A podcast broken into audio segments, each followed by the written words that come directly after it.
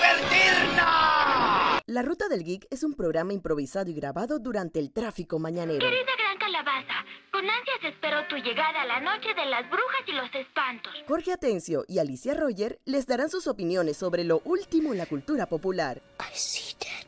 Les advertimos que pueden haber comentarios o palabras fuera de tono, sonido ambiente muy alto, pero lo más importante, hay spoilers de las últimas series y películas. Halloween night. Empiecen a moverse, chicos, Hello. Hello. ¿Cómo están? Bienvenidos una vez más al auto de la ruta del geek. Les habla Jorge y, Alicia. y antes de continuar hay que decir una cosa muy, muy, muy importante. Para la fecha en la que se, que- que se esté publicando este podcast de esta semana, solamente podemos decir dos palabras. ¡Happy Halloween! ¿Nos vamos a subir el 31? Puede que sí, puede que lo subamos el 31, puede que lo subamos antes del 31. Eh, Misterio. misterio. Puede que el mismo puede que el mismo 31 estemos haciendo un mini live hablando de todas las películas que vimos durante el mes. Wink wink, no sé, tal vez sí, tal vez no, Ok. tal vez sí. Pero estén pendientes para ver eh, qué eh, qué- en qué vamos a hacer el mismo 31, pero eh, lo que sí es seguro, sábado, qué bien. Sí, lo que sí es seguro es que el mismo 31 de octubre eh, voy a estar vamos a estar eh, compartiendo de nuevo este podcast esta sema- esta semana, más todos los especiales que hemos, básicamente todo el material que hemos hecho de octubre. Ok, lo vamos a estar excelente. reposteando para que estén anuentes, incluso Por si se perdieron algo. por si se perdieron algo, puede que hasta hagamos un live o puede que hagamos un stream de, la, de lo que vimos, eh, recordándole chequear eso. Y como hemos mencionado, creo que hemos visto ya alrededor de casi... Lo mencionamos en uno de ya nuestros estamos en especiales. 30 y tantas. Ajá, ya hemos, ya, ya hemos visto 31 películas antes del 31 de, octu- de 31 de octubre. Hemos visto casi más de 31, 32, 33 Que hemos estado películas. viendo una diaria, pero a veces en los fines de semana veíamos Ve- una de más. más, Por el tiempo. Teníamos más tiempo los fines de semana. Eh, exacto. Así que bueno, antes de. Ah, y por eso, y antes de continuar también, eh, tuvimos un live con Jacob de Dream Factory, un excelente maquillista del patio. eh, hace eh, makeup effects. eh, literalmente. eh, eh, y esto lo pueden ver en nuestro Instagram, en un Instagram TV. Pero también lo vamos a poner al final de este podcast también, para por si no lo vieron. Pero literalmente estuvimos con, en una entrevista con un vampiro debido al maquillaje que le estaba utilizando que era inspirado en, en el Drácula de Castlevania. Sí, de Castlevania de Netflix. Ajá, Castlevania la serie de Netflix. Y eso fue literalmente una entrevista con el vampiro. Pero me estamos adelantando, vamos con las noticias bueno, y también del juego, porque en realidad Drácula se ve así en general, pero el vibe estaba bien pretty, excepto por cuando ese momento cuando nuestra amiga del laberinto de Aragón pensó que era Nearly Lexney. Que en realidad también parecía, mientras no se parara, porque los fantasmas de Harry Potter son todos como grisáceos Sí, son un poquito y grisáceos. Drácula usa rojo. Sí. Esto, bueno, vamos entonces a lo que son las breves, las, las breves noticias que salieron esta semana entre, estas entre estos últimos días y de ahí continuamos lo que serían las cintas de la cripta y luego la el audio de la entrevista con Jacob de Dream Factory. Así que empezando con las noticias, lo primero que salió fue, eh, usted publicó un póster de la nueva versión de Letterface o la nueva versión de Texas Chainsaw Massacre, Masacre en Texas. No hay mucha información sobre esta nueva versión. El póster está bien artístico, no, eh, pero, lo- o sea, ¿tú qué has sabido? ¿Sabes si, es, de si están hablando de si va a ser un nuevo un remake de la masacre en Texas o si solamente se va a enfocar en el origen secreto de, de Letterface? Ah, sí, es un reboot, mira. Es un reboot Salió de... el póster del nuevo reboot, porque esa ya la, no lo habían rebooteado ya. La- o es sea, que que, ya salió- es el segundo reboot. Es que hicieron un reboot eh, entre el 2008 y 2009. En el 2013 hicieron una película que era solamente de Letterface. Que por eso te pero es que a mí preguntaba. me pareció que ya la habían reboteado. Bueno, dicen que en realidad no es un reboot, sino una continuación de la película de 1974. Ajá. Y va a ser supuestamente de un Leatherface viejo. ¿Ah? Pues sí, digo, si nunca lo agarraban porque se comía a la gente, puede llegar a viejo, ¿no? ¿Cuántos años tenía él? En la- todas las versiones que hemos visto Él es, en teoría, contemporáneo físicamente con Jason. Bueno, Jason Jason murió niño, pero por alguna extraña razón siguió envejeciendo abajo del agua. Y se hizo musculoso abajo del agua. Porque si ves, Viernes 13, la original era un bichito flaco y calvo. Bueno, en realidad si tuviste Shaolin Soccer, ellos entrenaban bajo el agua para hacerse más fuerte por la resistencia del agua, así que a lo mejor vivir bajo el agua lo puso musculoso. Bajo el mar te hace musculoso. Eso no era el mar, era un lago, o sea, Crystal Lake. ¿Qué parte de mar te suena eso? O sea, Lake. No sé qué tipo de lago era ese, pero bueno, vamos a seguir con más noticias. Esto, entre otras noticias, se informó que finalmente se aprobó la serie secuela para Disney Plus, la serie secuela del clásico de culto fantástico de los 80, Willow. Eh, regresa que Alicia no le gusta, pero a todo el mundo sí le gusta menos a Alicia, pues, ¿qué podemos hacer? Willow. Ma, Era una película pretty. Era, era, era el señor. Si hubiese eh, tenido más éxito, si hubiese, le hubiese metido más cariño a esa película, pudo haber sido el Señor de los Anillos antes del Señor de los Anillos. Man, Willow era lo que mi tío nos alquilaba a mi primito y a mí por la sencilla razón de que mi tío fue early adopter de VHS en un país que era territorio beta. O sea que cada vez que íbamos al videoclub a alquilar Star Wars, lo único que había en VH era Willow. Bueno, ya está. O sea, que a ti no es que no te gusta por la calidad, te gusta porque te la, pus- te la pusieron, te obligaron Porque a la verla hasta el ver como fastidio. sopotecientas veces, o sea, todos los fines de semana. Quiero Star Wars, pilla tu Willow. Pilla tu Es enano. George Lucas, o sea, es lo mismo.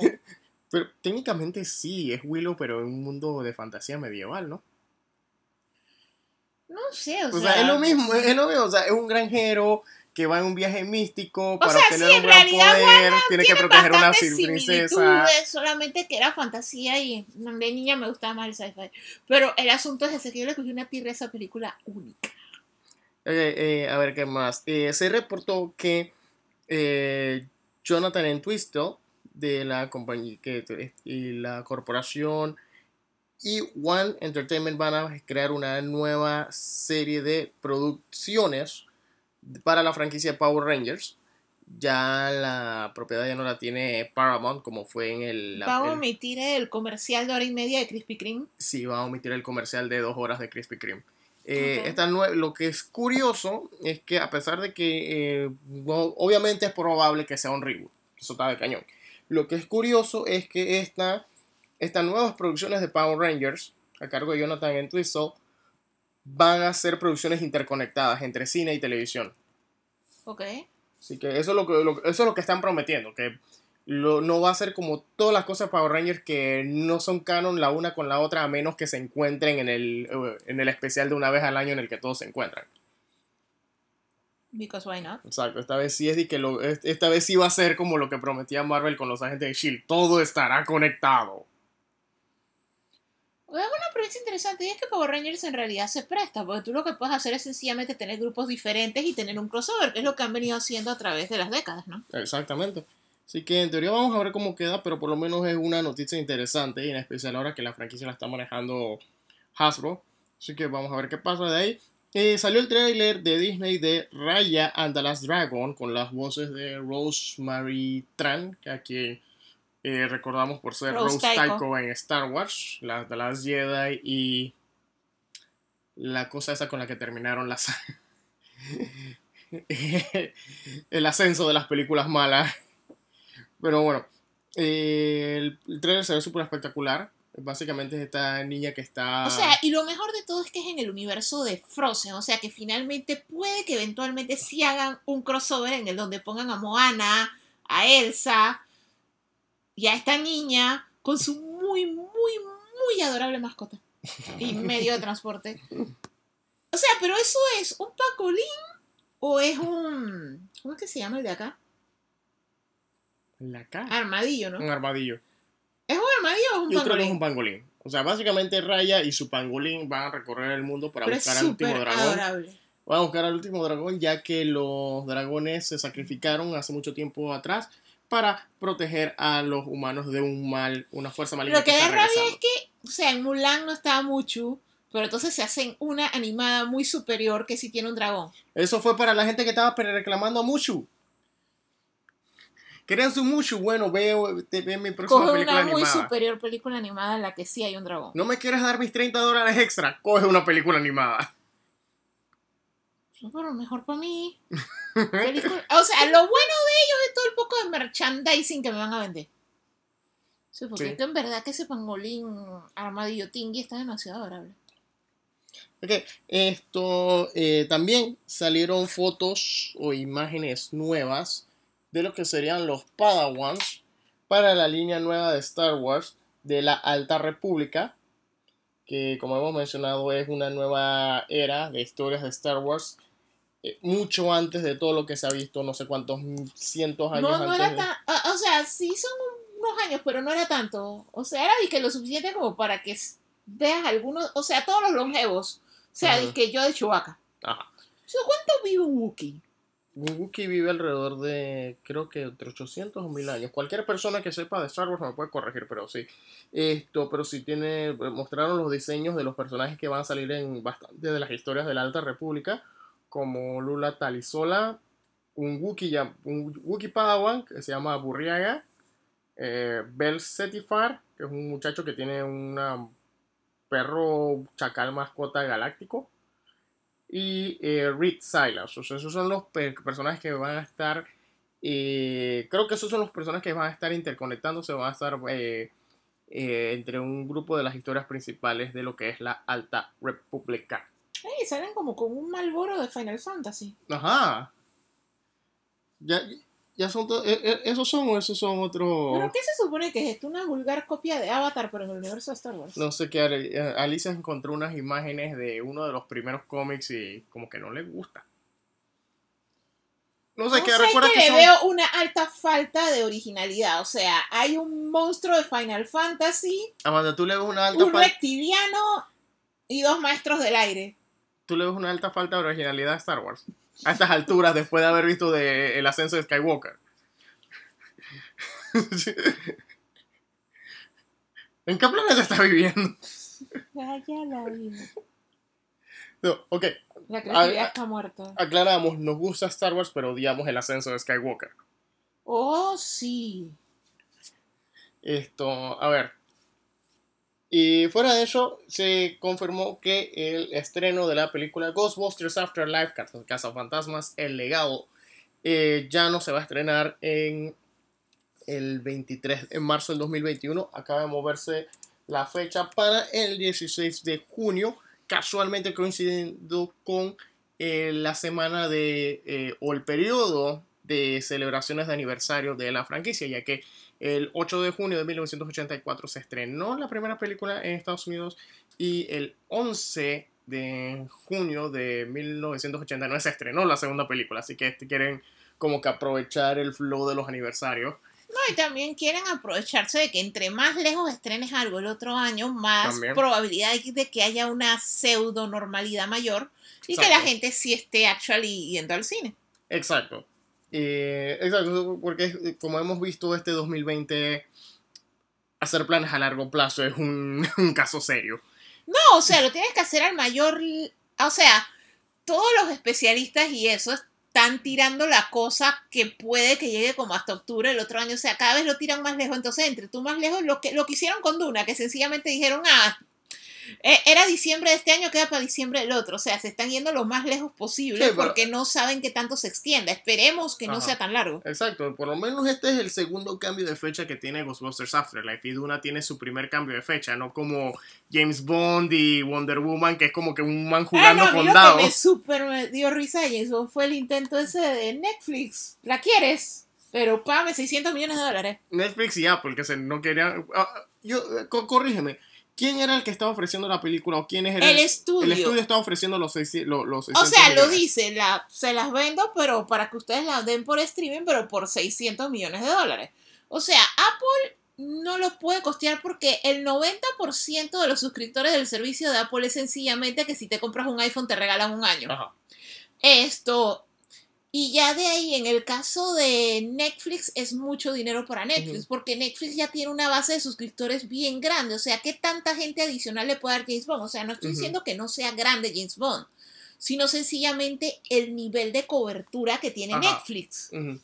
O sea, no, no vale tanto dinero. Sea, tal vez si se las hubieran ofrecido, pero obviamente el estudio quiere recuperar su inversión. Lo que pasa es que, mira, por lo menos en el caso, curio- el caso curioso de Ghostbusters Afterlife es que la película estaba, ya, está, ya, ya estaba filmada, pero estaban entrando en el proceso de postproducción cuando cayó la pandemia. No, pero es que esa película es parte de un plan a más grande sí. escala. O sea, ellos ya, ya tuvieron su efecto con la Ghostbuster esta de las niñas que no pegó. 2016, Answer the Call. Ok, con Answer the Call ellos ya tuvieron su fenómeno de que a los niños les gusta. Ajá. Y a cierto grado revivió bastante la franquicia con los niños. De hecho, sí, a en, los niños les gusta. en Fortnite salió Contenido de Ghostbusters. contenido de Ghostbusters y por lo menos yo me compré varios artículos de Ghostbusters y cuando me vieron vestida de Ghostbuster en el juego, la primera reacción de mi sobrino y sus amigos fue ¿por qué ya tienes el de Ghostbuster y cómo lo conseguiste? Y fue sencillamente adulting, algo bueno tenía que tener. Ajá. Esto, el asunto es que de una vez uno de los amiguitos se lo compró y eso porque les gusta Ghostbusters Exacto. y conocen Ghostbusters. Ajá. Y lo conocen es por Answer the Call. O Exacto. sea, al- Es que, muy es que pocos niños, de hecho, lo conocieron por la original, lo conocieron fue por Answer Exacto, the Call. porque a la gente se le olvida, o sea,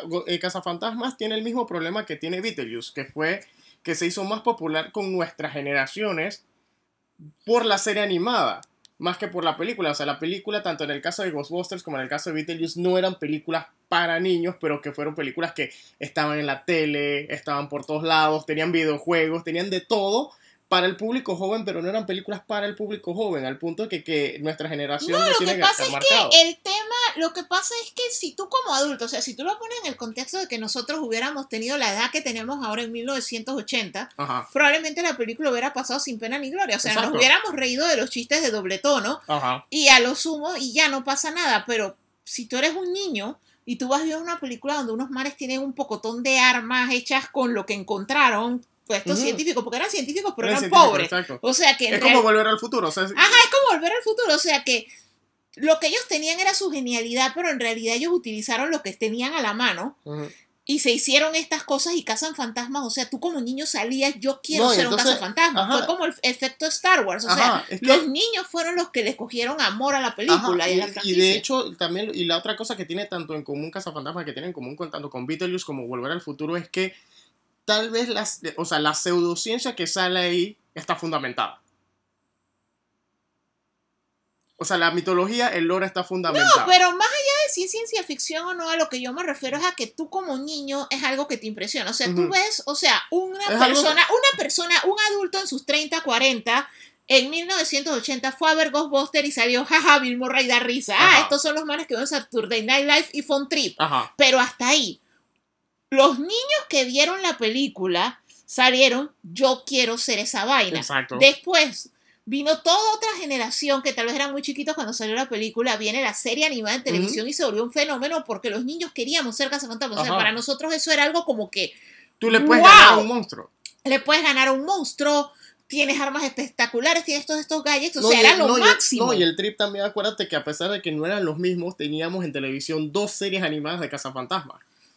No, sí, pero el asunto es ese, o sea, la perspectiva de cómo tú ves el mundo como niño, o sea, la razón por la que a la mayoría de nosotros, a nuestra generación, no le gustó Answer the Call no es porque la película sea mala, porque Exacto. honestamente Ghostbusters no es una película de Oscar con el perdón de la audiencia.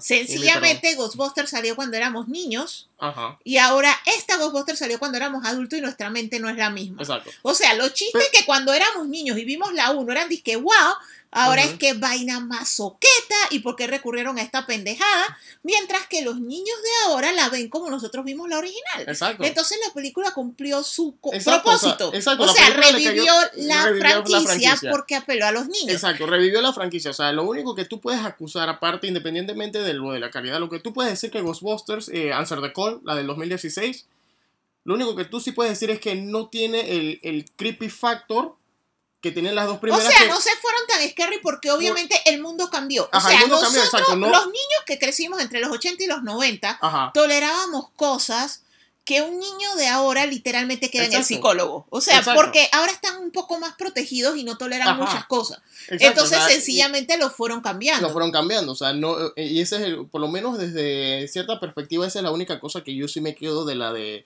la del 2016, que De pronto, si Pero es hubiese que tenido. era para otra generación. era para otra generación. De pronto, exacto. Siento que eh, mucha gente siente que el Rowan, el villano del 2016, quedó débil. Pero es que si tú tienes de, con comparación a. Tú tienes en comparación. Pero es que Vigo tampoco era la gran Es vaina, que eso, por el eso es lo- amor es que de eso Dios. es lo que voy a decir. Eso es lo que voy a decir. Porque hubo gente que se asustó con Vigo, pero, pero Vigo no era la gran vaina. Vigo era la misma cosa que el maestro de, que, de Buffy en la primera temporada. O sea, el man, no puede, el man tiene que mandar minions porque él no puede salir de la vaina donde está atrapado. Gosser en la primera, en la primera película, sí, te puedo mandar los perros del terror, pero tengo que cumplir una serie de reglas para que se cumpla una profecía.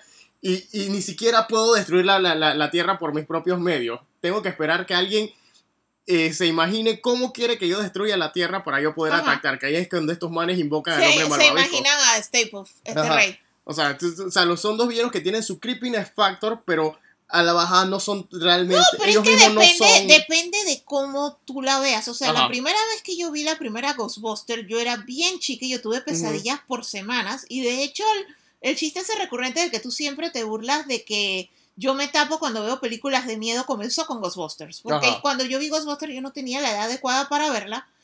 Y en realidad cada vez que salía algo que a mí me impactaba la película de por sí era demasiado oscura. O sea, Ajá, cuando ya comienza, cuando oscura. ya salen los terror dogs y todo eso, o inclusive la escena de la biblioteca y todo eso son oscuras. Ajá. O sea, te estoy hablando de que cuando yo vi Ghostbusters por primera vez yo probablemente tenía 5 años.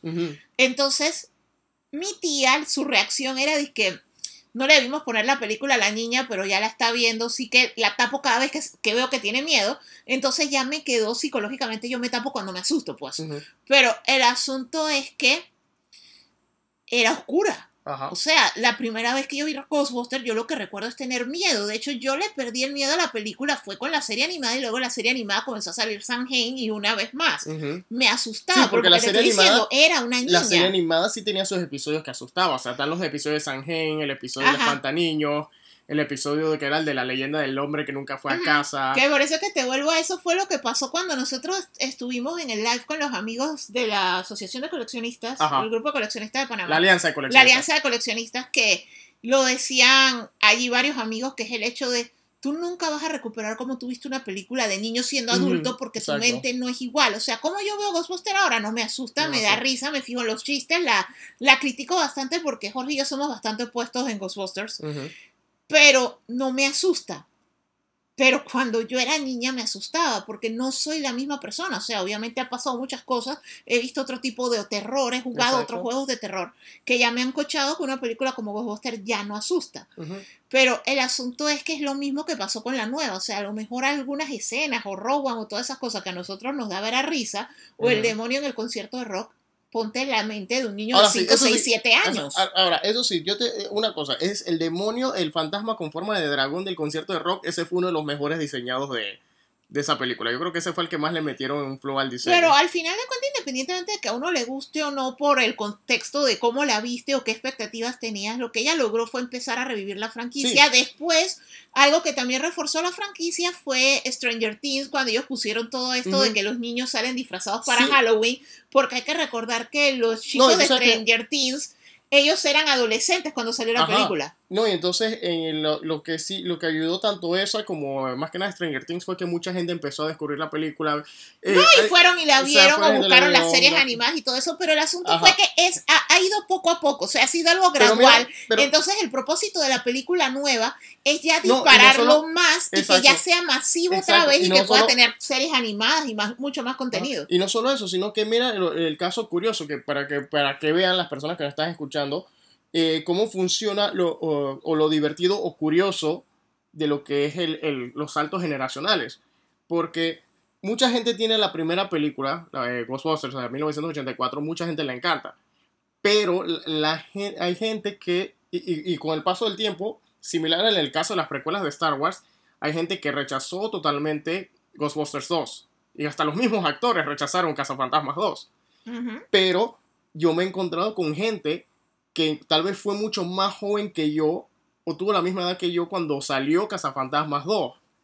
Que hay gente, y que incluso por, por el efecto, como dices, de la serie animada, hay gente que se tripió más Cazafantasmas 2, que hay gente que reacciona más con la presencia de Vigo. Cuando yo era niña a mí me gustaba más la 2. Ajá. O sea, cuando ellas salieron a mí me gustaba más la Vi- 2. Vigo de Carpathia es como el Boba Fett de, de Cazafantasma. O sea, este personaje que realmente no hace nada, pero que nada más solamente verlo, porque ese actor, este, este, ah, se me olvida el nombre.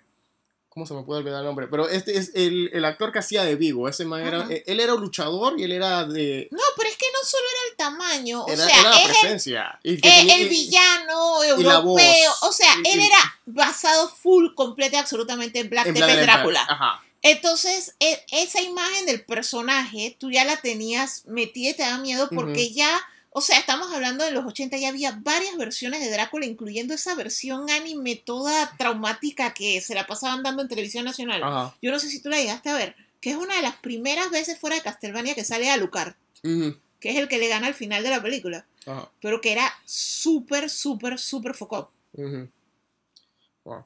Y bueno, vamos a ver cómo le va, porque bueno, como con esto, el cambio de la fecha, lo que sí he visto y he notado es que ha estado saliendo bastante merchandise más que nada porque ya ciertas licencias tienen que cumplir, pero que no han podido registrarse cosas con el debido a la que la, la- como te digo, la, la postproducción estaba empezando. La postproducción de Ghostbusters Afterlife estaba empezando cuando se dio la pandemia. Ahora, hace como dos, tres semanas es que empezaron a publicar fotos de que estaban musicalizando la película. O sea que era bien poco probable, incluso si la, la situación se normalizaba, por debido a la forma en la que están musicalizando. No sé si tú has visto las fotos, Alicia, pero la forma en la que están componiendo la, la música instrumental de la película, como hay que mantener el social distancing, es de que un día, tomo- eh, un día se filma o se, se graba el audio de la sección de trompetas. Otro día se graba la, la- la- la sección de cuerdas. Y otro, Oh. o sea, están grabando como que por día. Debido a esa situación, o sea, sí se tenía, eh, se, tenía que mover la fecha. O sea, no, la- debido a la, Y muchos de los editores de tanto de, de- del, de la filmación y del, también del sonido también están haciendo trabajo en casa. O sea, que era mentira que la película la iban a tener lista para marzo, incluso si la situación se normalizaba. No, probablemente si la situación hubiera estado más normal, ellos la hubieran super acelerado y lo hubieran lanzado. Obviamente, cuando ellos vieron todo la- lo de la pandemia y eso, ellos lo vieron como un colchón de, vamos a darle largas y largas y largas.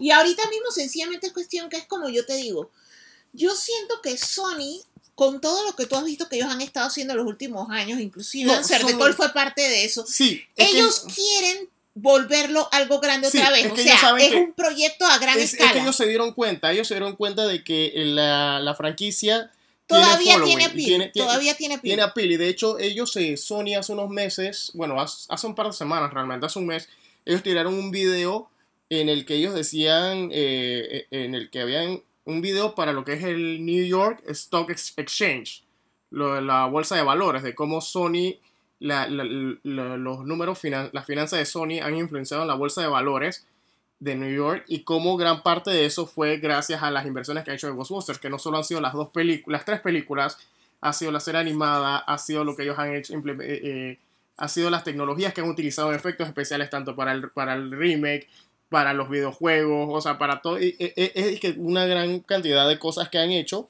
y que ahora sí lo están viendo, es decir, que Sony como que se ha dado cuenta de que esta es nuestra franquicia grande, esta es la franquicia que la pueden No, o sea, una franquicia. O sea, lo que ellos se están dando cuenta es que tú no puedes vivir de una sola franquicia. Ajá. O sea, no solo de Spider-Man vivir al hombre.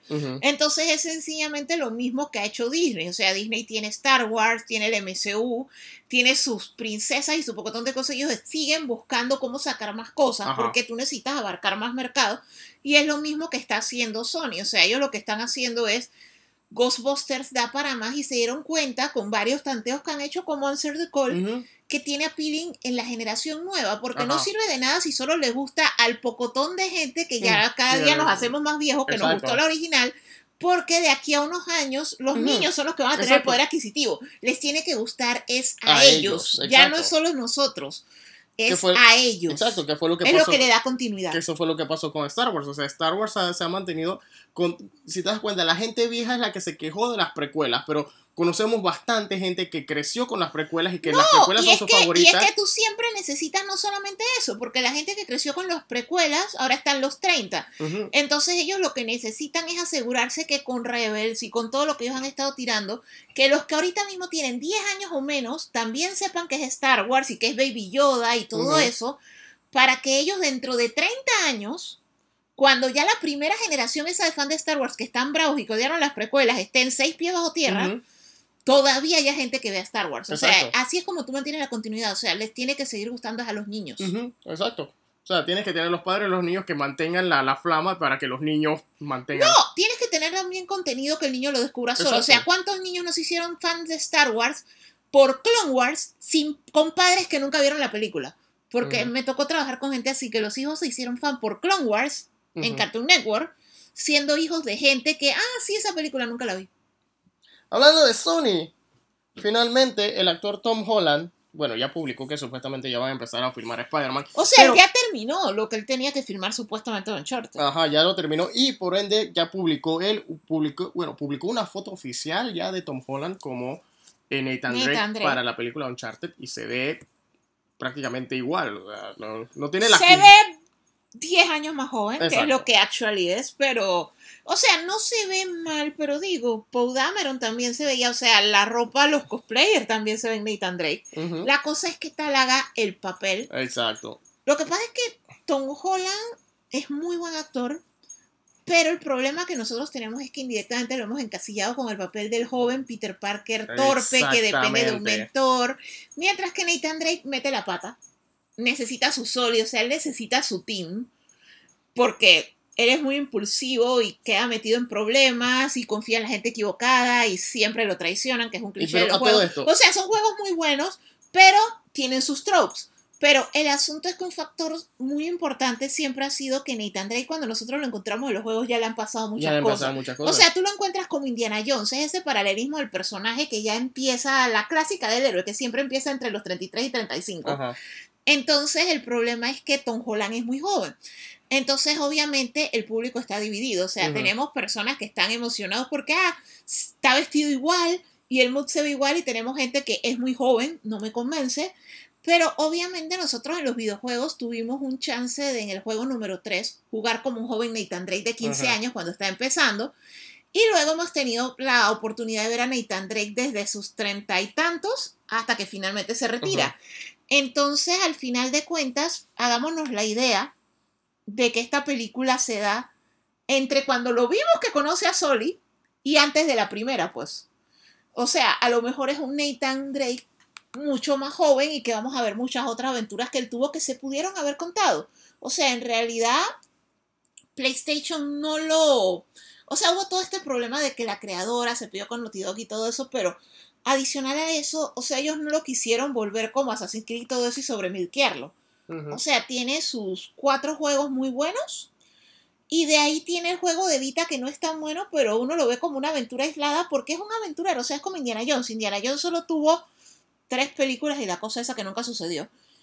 Pero tiene cualquier cantidad de novelas y otras cosas en las que tú puedes. Y juegos. Indiana Jones también tiene varios videojuegos en los que tú puedes vivir otras aventuras, pues. Entonces, veámoslo así, ¿no? Que es como un, un proto Nathan Drake, así como in between de. No soy el chiquillito que acaban de descubrir como Indiana Jones cuando le dan el sombrero en la Ujú. 3, Eh, la última cruzada. en la última cruzada, pero tampoco soy el Nathan que tú estabas acostumbrado a jugar. O sea, le da como un tono fresco, tono pienso yo. Y como no. y cualquier cosa es mejor que Marky Mark, porque Marky Mark como Soli es más tolerable que Marky Mark como Nathan Drake. A todo esto, me- entonces, en resumen, es Tom Holland como Nathan Drake y Mark Marky Wahlberg- Mark como, Marky Mark como, como Soli. Mark Wahlberg como Soli. ¿Y quién es Elena? ¿No? No lo han anunciado so Ah, far. eso, Qué raro. Ok, bueno. A lo mejor Zendaya otra vez y sale en la ok, y como aparentemente no podemos tener una semana sin que no haya noticias de, si ya ustedes saben, es Snyder Cut, Snyder Cut. Siempre hay algo con esa vaina. So, se ha reportado que para el Snyder Cut, la versión de la Liga de la Justicia del director Zack Snyder, que ahora sí será como él la tenía eh, pensado hacer antes de que lo despidieran o que se tuviera que ir del set como por debido a una tragedia personal, entre paréntesis, escoja la versión que le convenga. Él eh, se ha Yo reportado. siento que es las dos. Sí, es que es Al las Val dos. lo, di- lo despidieron y coincidió con una tragedia Exacto, es que Cosas cosa- que pasan, pues. Eso, exacto, o sea, ellos estaban, ellos querían despedirlo, no sabían cómo. No, ellos lo estaban despidiendo cuando la hija se mató. O sea, Ajá. cosas que pasan, pues. Ok. So, Anyways, entrando a la noticia, se ha reportado que al Snyder se ha, se, no sé ni cómo, no sé ni qué coherencia darle a esto. Jared Leto, que interpretó al Guasón en el Escuadrón Suicida y que estaba molesto con Warner porque prácticamente cortaron todas sus escenas en la versión del Escuadrón Suicida que vimos en el cine, va a estar regresando en la versión de la Liga de la Justicia que está haciendo Zack Snyder. Dice que también Margot Robbie puede aparecer y que incluso ya el actor Joe Manganiello, que estaba que él estaba contratado para interpretar al, asesino Slade Wilson o Deathstroke, el exterminador, él, eh, él, también va a aparecer. Recordemos que Joe Manganiello él iba a ser el villano en la película de Batman de Ben Affleck que de alguna forma permutó y se convirtió en el Batman de Robert Pattinson. Que es Batman Year 2. Que es Batman año 2. Y, el, y que supuestamente él iba a pelear contra Deathstroke, pero Deathstroke se convirtió solamente en un cambio que ni siquiera sale en la película, sale en la escena de sale en la escena post crédito. Así que no sabemos si ese cambio cuenta o no, por las implicaciones de ese cambio. Y como mencionamos, como ya todos saben, para si necesitamos recordar, debido a que Zack Snyder tuvo que abandonar la producción durante debido a una tragedia por, eh, familiar y mientras que el estudio decidió aprovechar y despedirlo y contratar a Joss Whedon para hacer su propia versión de la Liga de la Justicia que se pareciera lo suficientemente a una película de Avengers de Marvel. O sea, Joss Whedon tasajeó la película en medio de que Zack Snyder tuvo la tragedia familiar. Esto, el asunto es que en medio de todo yo siento que lo que está pasando es que Zack Snyder no lo dejaron hacer su película. Zack Snyder le estaban haciendo la vida imposible. Mientras le estaban haciendo la vida imposible, él no estuvo cuando pasó lo de la hija. O sea, el trabajo lo consumió, él no pudo... O sea, ustedes si han visto 13 Reasons Why o si han leído al respecto y todo eso, o sea, uno siempre le queda la sensación esa de si yo hubiera escuchado a la persona, si yo le hubiera prestado atención y todo eso. Entonces, Zack Snyder quedó en una posición muy incómoda que tanto para los fans como para los actores alrededor fue como que chus, o sea, en general todo valió bestia. Entonces yo siento que muchas personas en realidad están regresando independientemente de al coño Marvel. O sea, yo hago esto por ti. O sea, tú tuviste tragedia familiar tú estás dándole tu vida a Warner y te pasó esta vaina, entonces yo quiero que tú hagas tu obra, o sea, es tu, magnum opus, es el sueño de tu vida, y como es lo mejor que tú sientes que jamás ibas a hacer, yo te voy a ayudar a hacerlo. Exacto, y como se ha reportado después de muchos años, finalmente HBO Max decidió eh, pagar la producción de la versión de, de, de Zack Snyder a la Liga de la Justicia, ofreciéndole, bueno, dándole prácticamente 30 millones de dólares. ¿No eran 70? cada día sube más esa cantidad. No, para... yo tenía entendido que le habían dado 70. Primero habían dicho que eran 30 millones, ahora después dijeron que eran 70, eh, con la idea de que él completara la película con la visión que él tenía. Solo que en lo que mucha gente se pensaba que debido a la forma en la que se filmó eh, lo que estaba haciendo Zack Snyder antes de todos los sucesos, lo que hizo Joss Whedon después cuando él entró en escena, que sí, sabíamos que iban a ser prácticamente dos películas diferentes en cuanto las dos existieran. Solo que, dada, dada la situación de que ahora la, la visión de Zack Snyder es tan grande y tan épica y tan llena de, elementos, prácticamente la película de Zack Snyder va a ser una miniserie de HBO Max. Ya dijeron que era de cuatro capítulos. dijeron que iba a ser una miniserie de cuatro capítulos, pero... Dicen que ya van a ser como de ocho. No, ese, mi teoría es que van a ser como de ocho episodios porque entre más le meten o sea, cuatro horas no da. No da para todo lo que le está metiendo. O a menos que sean cuatro episodios de dos horas. Y él está metiendo a Jared Leto que en ningún momento estaba metido ni siquiera en lo que era Batman vs Superman. Pero espérate, ellos en algún momento no mencionaron que ellos iban a mostrar cuando él mataba al Robin que él mató. El que se ve el vestido. Eh, en Batman vs Superman. Ajá. Eh, si lo mencionaron. Yo me parece recordar allí, así es que en el rabillo del cerebro esa vaina de que en algún momento se mencionó que sí se había filmado. No, no se había filmado. A, Jared Leto lo están metiendo para filmar posiblemente eso. Porque yo creo que esa escena de, lo, que, lo que íbamos a ver al Joker matando a Robin, eso era lo que iba a ser la película de The Batman que iba a ser Ben Affleck. Que ahora que se convirtió en lo que es Robert Pattinson, pero Robert Pattinson la película de él es otra vaina. Ajá. Pero esa este, escena estaba en planificación no para Batman vs. Superman, no para Liga de la Justicia, eso era estaba planificación para The Batman. Oh. Así es como yo lo tengo entendido. O sea, Jared Leto lo estás metiendo ahora en la narrativa. Y obviamente y todos sabemos que Jared Leto no es un actor que le guste hacer cámara. Él es como Joaquín Phoenix. Él lo va a hacer porque lo va a hacer y no, es una, no va a ser una aparición de cinco minutos. Él va a hacer una película entera. O él va a hacer una actuación de varias escenas. No, inclusive dicen que los dos, dos de los productores que estuvieron en la versión original que supuestamente iban a estar acá salieron del proyecto. O sea, ya ni Jeff Jones Dice- tiene exacto, nada que ver ni John que porque John- quieren que sea full lo que quiere Quieren que Snyder. seas full Zack Snyder y acuerda que John Berg y Jeff Jones tienen el problema de la otra novela de Ray Fisher quejándose de todo que lo, que lo trataron mal en la filmación. Y obviamente... Eso, eso en realidad va a quedar bien interesante esa vaina. O sea, obviamente todos sabemos que no puede ser peor que lo que vieron en cine. Pero esa miniserie va a ser algo bien interesante. Y yo siento que ellos le están apostando con todo porque ellos van a crear su propio DC Universe, pero. ¿Cómo se llama eso? Dentro de HBO Max. O sea, Ajá. ya su propia continuidad, pues. Que primero sale eso y luego ellos van a comenzar a sacar más y más cosas dentro de esa continuidad si le sigue pegando. Esto, a ver, fuera de eso, eh, se confirmó, entre otras noticias raras del mundo de Hollywood, ¿recuerdas a Simon Kimber? Recuérdame. Simon Kimber fue uno de los productores y guionistas de las películas de X-Men. Él estuvo más que nada involucrado. ¿Las buenas o las malas? Bueno, él estuvo trabajando en las películas de X-Men desde X-Men 2 hasta Dark Phoenix. De hecho, él fue el que dirigió Dark Phoenix. ¿Y adivina qué? Se ha ¿Le dieron confirmado. trabajo otra vez? ¿Por sí, qué? alguien le ha dado trabajo otra vez. Se ha confirmado que Simon Kimberg está trabajando en el, en el desarrollo de una producción para cine de la saga Battlestar Galactica. Y esta sería la primera vez que Battlestar Galactica iría oficialmente al Siempre cine. al cine, sí, porque, siempre, ha sido televisión. Supuestamente el remake con este Edward James Olmos fue buenísimo, No, pero sí, sí. a mí no me gusta Edward James Olmos. No, sí, eso sí es que una de las joyas de la televisión no le O puedo sea, la- la- yo ah, veía la serie original en uno de estos canales de reruns. Sci-Fi Channel. No, creo que era TV en su época. Pero la cosa es que a mí me gustó la serie original. Yo traté de ver la de Edward James Olmos, pero él desde él hizo una serie como Miami de Vice. Él era el jefe de Miami Vice. No, pero él después hizo otra en la que él tenía un papel más relevante, Ajá. pero el personaje era antipatiquísimo. Y lastimosamente yo lo encasillé con el papel, pues. No es que él siempre ha hecho el papel de antipático. Eso O sea, apenas lo veía, yo dije no. O sea, tú no me vas a vender a mí que este man es buena gente y que es un héroe. O sea, no. Bueno, esto salió finalmente para la portada de la revista Empire. Salió una foto de lo que es el, el elenco del nuevo Escuadrón Suicida, The Suicide Squad, la versión que está filmando James Gunn, que filmó partes acá en nuestro terruño panameño.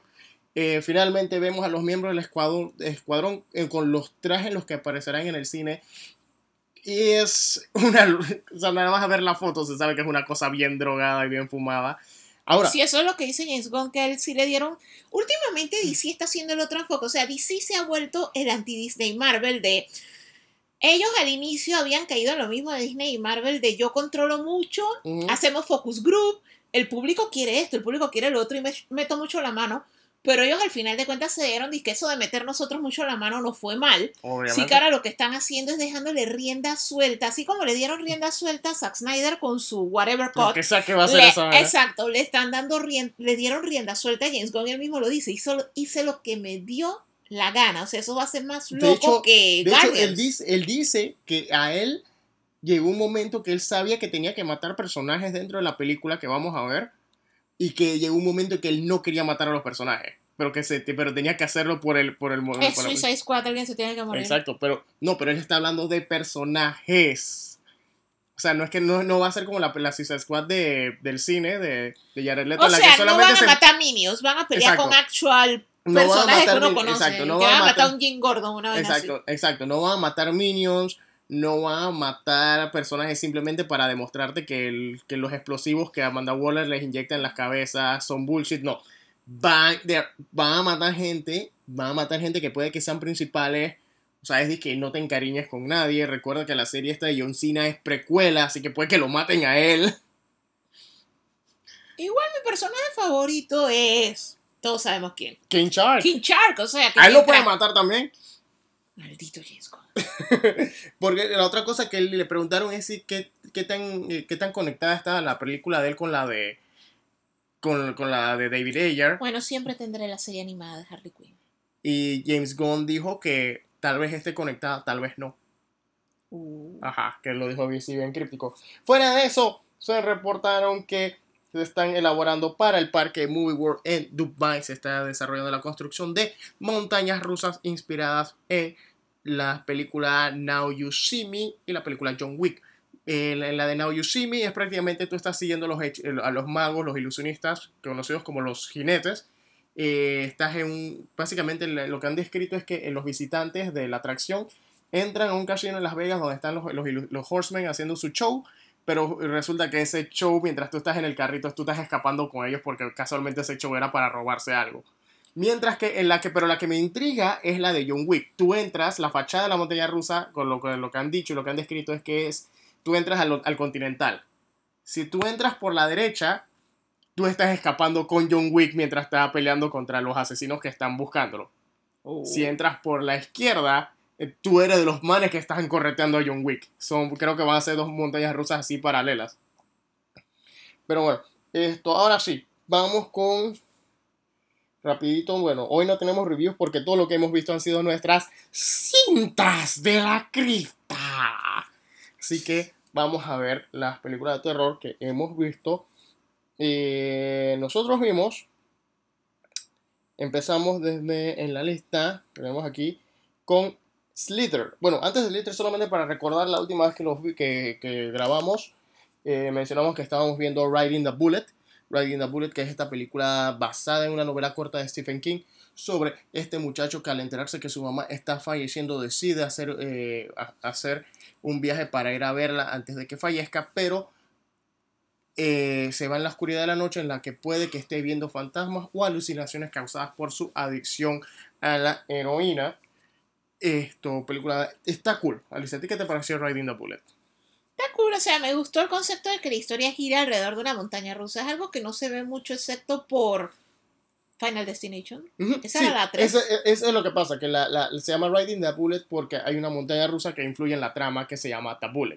O sea, no es que los, le sacamos una es rusa. montarse en el bullet. Exacto, vi- viajando en la bala. Eh, pero está muy interesante, sí tiene sus momentos que asusta, pero es, es- es una, es una historia más sobre un, un muchacho reconectándose con su mamá. Esto, fuera de eso, después de eso vimos, eh, más que nada en el terreno de suspenso psicológico, vimos We Need to Talk About Kevin con Tilda Swinton y Ezra Miller, un muy joven Ezra Miller, eh, sobre esta madre, madre que tiene que lidiar con la posibilidad de que su hijo sea, Sea un psicópata. psicópata o no, en especial cuando ella es la única que está viendo al Ella es la única que se da cuenta de que el hijo tiene problemas mientras que el esposo se deja manipular del hijo. Entonces toda la trama es eso de... O sea, en realidad la película comienza por algo que ocurre y entonces ella lo... El personaje de Tilda Swinton, que es la mamá, lo vive todo en retrospectiva. O sea, ella está viendo, reviviendo toda la vida del hijo como para ver qué fue lo que pasó y mientras ella hace ese análisis, o sea, se ve el paralelismo de ella diciendo mi hijo tiene un problema y que más nadie se da cuenta porque ella es la única que lo. Esto, fuera de eso, después de eso vimos eh, Slither, este, casualmente de James Gunn, esta fue la primera película dirigida y escrita por James Gunn sobre este pueblo que es invadido por estos gusanitos que están controlando, manipulando a la gente y volviéndole cosas asquerosas. Es una película totalmente, es un Asquerosa. da mucha risa. Alicia le dio mucho asco, pero... O sea, son un poco de gusanitos que se le meten a la gente por la boca Ajá. y entonces son así como sanguijuelas gigantes. Pero entonces la vaina es que cuando llegan los gusanitos, yo pensaba básicamente guiándome por el póster, o sea, nunca hagan eso de tratar de descifrar la trama de una película solo por el póster. No juzguen un libro por su portada. O sea, yo siempre pensé que la película se trataba de los gusanitos por ahí. Así como si fuera aracnofobia, pero con sanguijuelas extraterrestres. Y tal resulta que de inicio, cuando ellos llegan, se le meten a Yondu. Sí, Yondu era Se Michael le meten a Yondu y lo vuelven en este bicho todo amorfo, tripofóbico, asqueroso y... No, y hay una mujer en la película que la vuelve una bola. y a una mujer la vuelven una bola, una llena bola de gigante, una bola gigante llena de gusanitos y que nada más se le ve la carita. Man, que honestamente, aunque tú no lo creas, está inspirado en Duna. ¿Ves? ¿Ves? Todo vuelve a Duna, así que vamos, vamos a ver Slither otra vez. No, gracias, una vez la vida es más que suficiente. Hey, saludos a nuestro super fiel oyente Teddy que superó la noche del fin de semana porque se puso a ver Tusk, película mala de, de un intento de Kevin Smith de hacer película de horror o hacer una comedia de horror y bueno, Teddy ahora no plástico. La buena noticia es que Teddy sufrió, eh, Teddy sobrevivió a esa experiencia. A pesar de que nosotros en las pocas veces que hemos hablado de Tusk en el programa hemos dicho que es mala. Siempre hemos dicho que es mala y por favor no la vean. Teddy sintió que eso era un reto Ok. y decidió ver Tusk. Todavía te estás tripeando que haya visto Tusk. Lastimosamente Teddy juró que ya no va a haber nada, de- nada creado por Kevin Smith. O sea, pero las actually buenas. Pero es que yo creo que exacto, eso es lo que yo te digo, que yo creo que está basada en el man ese en Alemania que puso un cosa de soy un caníbal y quiero comerme a alguien y pago Que tanto por que- comerme a alguien y un man llegó. Es que Tusk estaba basada en, en eso. O sea, Por eso te digo, o sea, o sea, eh, estaba basada en un anuncio que Kevin Smith leyó en su podcast de, de que eh, el man vio un anuncio de un tipo, tipo que decía es que ofrezco plata y hospedaje por una noche en mi mansión, lo único que tienes que hacer es vestirte de morsa. Bueno, por eso te digo, pero yo siento que todo eso al final siempre ya en el man ese, en el caníbal que puso en Craigslist un anuncio de quiero comerme a alguien y un pendejo llegó. A ver, entonces, bueno, nosotros no vimos Tusk, así que vamos a retomar la, la, la lista. Vimos Los Libros de Sangre, una nueva película original de Hulu basada en los libros de sangre de Clive Barker, el creador de Hellraiser. Y bueno, esta película lastimosamente, o sea, asusta un poquito, es oscura y es violenta, pero es horrible. Eh, no cumplió las no cumplió expectativas. las expectativas. Y entonces la primera historia Es es, su larga. propia... No, y ni siquiera es de Clive Baker. O sea, tienen el cinismo de inventarse su propia historia en Tuco. Ajá, lo que, no, lo que pasa es que tuvieron que Lo inventarse... único bueno que tiene su historia es el final. Lo que pasa es que tuvieron que inventarse su propia historia porque ya lo que era originalmente la- las primeras historias del libro de sangre ya se han adaptado en otro pocotón de películas. O sea, Pero hay fue- más. O sea, ese hombre tiró cualquier cantidad de historias y hay historias que no se han adaptado. O sea, Ujú. ¿Por qué tenían que inventarse eso? O sea, literalmente lo único bueno que tiene la historia original es el final. A ver, eh, vimos eh, casualmente de Amazon Prime hizo un deal con la productora Blumhouse. Yo dije Blumhouse. Blumhouse para hacer películas de horror. Una de ellas es Nocturne. Eh, ¿Recuerdas cuál era Nocturne? ¿Sí acordamos? No me acuerdo de- Tampoco te acuerdas. Yo tampoco me acuerdo. Yo tampoco me acuerdo. Hemos visto. Me acuerdo del freaking póster. Alicia, ¿no? hemos visto 36 películas de terror. Creo que ya me estoy que me está quemando el cerebro ya. bueno, Nocturne es una película producida por Blumhouse sobre, ya les decimos, sobre, ta, ta, ta, es... Ok, es sobre esta chica que... Mío. Ok, ya me acordé. Esa es la de la man que estaba en la escuela de música. O sea, Ah, son dos gemelas Ajá, que están en una academia de música, pero una es mejor que la otra porque una es apasionada y la otra es metódica. O sea, una estudia mucho, practica mucho y no tiene vida a cambio de ser lo mejor que puede hacer. Mientras que la otra sencillamente vive la vida, esto, tiene amigos, es popular, tiene novio. De hecho, me recordó la película esta, la de la gordita y la fulita, que antes del baile de graduación querían desbocarse porque ellas se la pasaron Booksmart. estudiando. Ajá, Booksmart, y se dieron cuenta de que los que no estudiaban iban a mejor universidades que ajá, ella. ajá. O sea, es la misma vaina. O sea, la man se dio cuenta de que la hermana tuvo vida y de que ella lo estaba sacrificando todo por la música.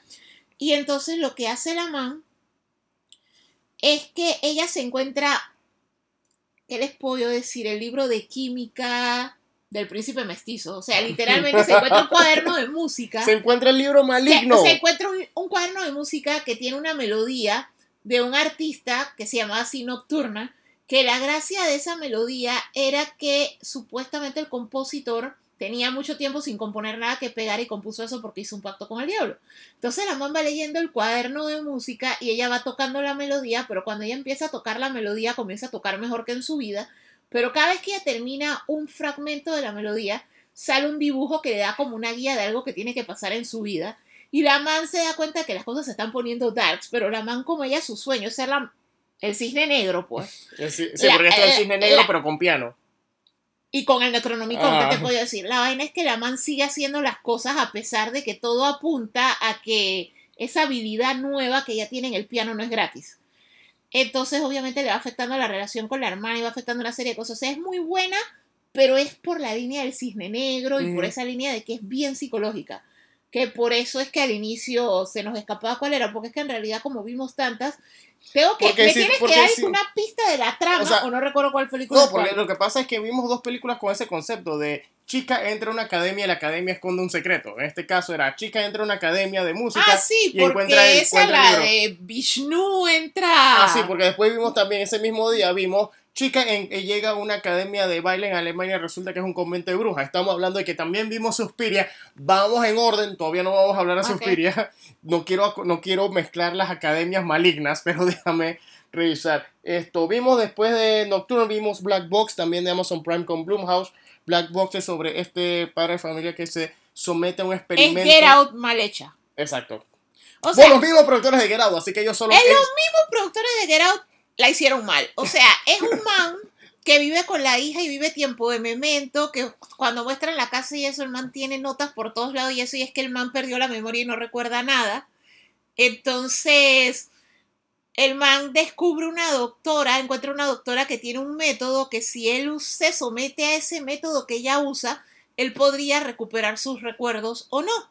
Ahora bien, ahí es donde se vuelve San Junipero y un episodio de Black Mirror como todo, porque la originalidad está muerta, donde básicamente toda la saga es de que el tipo puede que sea él, o puede que realmente le hayan hecho un upload, como la serie de Amazon Prime, o sea, lo- insisto, la creatividad está muerta, de los recuerdos de otra persona y puede que él no sea el mismo, y de eso se trata la película. También vimos en la línea clásica, nos fuimos a 1992. Vimos el clásico Bram Stoker's Drácula, la dirigida por Francis Ford Coppola, con las actuaciones de Gary Oldman, el, aparentemente el Drácula favorito de todos. Gary Oldman como el Mi conde Drácula Drácula. favorito es Castlevania, de Netflix. Anthony Hopkins como Van Helsing. y Keanu Reeves como una muy mala actuación de acento británico. Ay, no, Dios mío, esa es la película que prueba que Keanu Reeves no actúa, él es bonito y carismático. Él es bonito, carismático, pelea pretty. Él es pero- bonito, carismático y pelea super pretty, se aprende las coreografías y tiene ese look como inocentón que te hace identificarte con él como personaje. O sea, es bueno como para que tú te metas en, en el rol, pues, que es lo que le Ujú. hace en Matrix y muchas cosas. Es bueno es muy bueno para que la- el público, la audiencia nos identifiquemos con él. Pero coño, ese hombre no actúa ni por su freaking vida. Oh my god, qué cosa más horrible. ¿A quién se le ocurrió contratarlo de esa película? Él solito casi se la echa. Él solito. Lo bueno es que la película todavía, bueno, ciertas escenas ya están un poquito dated, pero como es de estas películas filmadas, ambientadas en épocas antiguas, en este caso la era, se puede decir que era la era victoriana, ¿no? Sí, como está ambientada la era victoriana, todavía la película se mantiene timeless, o sea, cualquier persona la ve y no va a pasar por su mente que fue hecha. No, yo siento que la película ya hizo el proceso ese de que en los 90 era disque, wow. Ajá, Y ahora es básicamente cine gallo y tú la ves para reírte. depende de la perspectiva. Para uno será cine gallo, para otro será cine clásico. Pero ya no creo que. No creo que ya la gente reconozca que es una película del 92. Creo que para cómo se ve, porque incluso, incluso viéndola en un televisor HD y de todo, ya yo creo que la gente la ve y pensaría que fue hecha mucho más atrás, por cómo se ve. No, es que eso está hecho como para que tú la veas en tu televisor de tubo, así como los retro gamers, el mismo televisor en el que juegan Atari, en ese televisor pueden ver esa película. Fuera, fuera de eso, o sea, ciert- los efectos, todavía los efectos de Drácula, ya casi acabándose la película, de la misma actuación de Gary Oldman, eso es... Eso La actuación de Gary Oldman es muy buena. Exacto. Gary Oldman y yo creo que esa fue como que la película en la que Winona Ryder dijo, tengo que elevar mi nivel. Keanu se quedó igual, ella fue la que dijo que tengo que elevar mi nivel, lo siento. Sí, es que yo voy a evolucionar mi Pokémon. Bueno, Winona Ryder sí ha cambiado su mi no, ella, ella mejoró Ella mejoró bastante, pero en general Keanu es... I need to learn how to fight. Keanu se aprende las coreografías, es sumamente carismático, es hermoso y no envejece, o sea, ya él no necesita saber actuar. Ey, cierto, pregunta, ¿quién era el verdadero vampiro en esa película? Keanu se ve igualito como se ve, excepto por la barba de John Wick. No, es que Keanu se conserva súper bien, pero es que yo creo que él, Él tiene sangre indoamericana, ¿no? Él era el verdadero vampiro en esa película. Esto, Sí, él ver, tiene muy buena genética. ok. ¿Será genética? Tiene el cuadro de Dorian Gray. Tiene el cuadro de Dorian Gray. Tiene el cuadro de Dorian Gray, el pasero de él de Vilantec. Por eso que la carrera del otro se fue al traste. No, Esto- pero es que lo que pasa es que el otro no tenía el carisma. El o sea, no él se vuelve 100% carisma. Él es sumamente carismático. A ver, fue, después de eso vimos. Y más que nada porque muchos Pero youtubers ves lo lo que yo te digo, es que esa combinación ¿Qué tiene Keanu Reeves? hawaiano, chino, inglés, irlandés, nativo hawaiano, portugués. Y eso es solamente del lado paterno. Wow. A ver, esto vimos con las actuaciones de Finn Wolfhard y. Ah, se me olvidó el nombre de la niña. Pero es la niña que hemos visto en la serie eh, Home Before Dark de Apple TV. Eh, la, la vimos The Turning. que es otra adaptación de The Turning of the Screw, que es el mismo, The Turn of the Screw, que es el mismo libro en el que se inspiró Blind Manor. De hecho, queríamos ver esta porque al final Blind Manor resultó no ser una secuela de horror de Haunting of Hill House, sino que es más una historia de amor bastante bonita. Y nosotros queríamos volver a las raíces del Turn of the Screw, que es sencillamente horror. Esto, y esta trata de ser un poco más de horror, pero termina siendo más psicológica. Sí. O sea, tiene su susto, eso sí, asusta bastante. Pero tiene, tiene su buen par de sustos porque lo que pasa es que si ya vieron Haunting of Blind Manor, el personaje de Peter, ellos lo suavizaron un poco. O sea, Peter era bien desgraciado. Esa siempre ha sido la premisa que el fantasma, si existe o no de él, es alguien a quien le debes temer porque el man era un bastardo cualquiera. La cosa es que volvemos a eso de está o no está, y está haciendo daño o no está haciendo daño, se le está metiendo al chiquillo o no se le está metiendo al chiquillo. Que en realidad al final siguen habiendo versiones mejores de The Turn of the Screw. De hecho, nos han estado recomendando mucho ver la versión original blanco y negro. De hecho, yo vi la última media hora, porque es que el final del libro es bastante diferente a como... Toda- lo han hecho todas las adaptaciones, excepto la original que se llama Los Inocentes. Pero en realidad esta versión Turning, excepto por el final, tiene problemas de final. Asusta un poquito más que Blind Manor. Entiendo. Ok, también vimos otra adaptación de Clive Barker. Midnight Meat Train del 2012, fue por ahí. Eh, con Bradley 2013 Cooper, 2003, eh, con Bradley Cooper y con Vinnie Jones sobre este fotógrafo que descubre que en el, en el tren subterráneo de New York hay un asesino en serie matando gente prácticamente con un mazo de un mazo O para sea, carne. hay un carnicero matando gente en el metro en uno de los últimos rides. La cosa es que en realidad comienza con que es un fotógrafo de estos todos artísticos. Y entonces él, su tema de lo que él fotografía es la ciudad de Nueva York porque él quiere mostrar el corazón de la ciudad, o sea, cómo es Nueva York en serio. Pero sus fotos son un poco blandas, o sea, sus fotos son la gente en el parque central, esto, ancianitos caminando por ahí y cosas, o sea, nada trascendental para lo que él dice que es el tema. Él va donde una crítica de una galería para ver si él puede exhibir su obra y ella lo primero que le dice es, tus fotos no son diferentes de las de ningún otro, o sea, eso no es el corazón de la ciudad. Y el man lo que se le ocurre, genio, o sea, con una cámara, comenzar a andar en el metro y en los barrios de Nueva York de noche para ver el verdadero peligro de Nueva York, porque eso era lo que iba a ver, ladrones, violadores y quién sabe qué. La cosa es que el man se mete en el metro y él metiéndose en el metro, así de noche y todo eso, él ve cuando están asaltando a una muchacha o tratando de abusar de ella y él la rescata. Él ve a la muchacha montarse en el metro. Al día, unos días después, lo que ve en las noticias es que la muchacha esa era una modelo y la muchacha desapareció, nunca apareció. Entonces él se comienza a obsesionar con eso porque fue como yo fui el último que la vio viva, tal vez si yo no la hubiera dejado montarse en el metro sola esa hora, whatever, la hubiera salvado. La cosa es que él se obsesiona tanto con eso que él comienza a ir todas las noches a espiar en el metro y entonces él descubre a un hombre sospechoso que él se obsesiona con este man tiene que ser asesino. Este man vive solo en un hotel en el que no hay más nadie. Este man todas las noches se mete solo en el metro. Este man tiene un maletín y lo comienza a seguir y ya comienza el típico ciclo ese de estupidez y tarugada de las películas de miedo. La película es muy buena. Sí. Pero comienza esa tarugada de si tú sea- sospechas que un man es asesino, tú lo vas a seguir en el Y- metro, de noche, y la, solo. Y, y la otra cosa también que sí les advertimos a los que no la han visto. Esta película parece que fue filmada durante el boom de hacer películas en 3D para cine. Así que cada vez que matan a alguien sale el chorro de sangre disparado hacia el ojo viene hacia el ojo viene el hacia pedacito ti, de carne el viene pedazo hacia de carne ti, viene a sales ti. bañado de sangre. Ajá. Así que Y es sumamente, o sea, es body horror, o sea, es lo mismo, Clive Baker esa es su especialidad, o sea, Sí. es como ver Saw y como ver cualquiera de estas películas hostal y por esa línea, o sea, es muy fuerte y en ese sentido.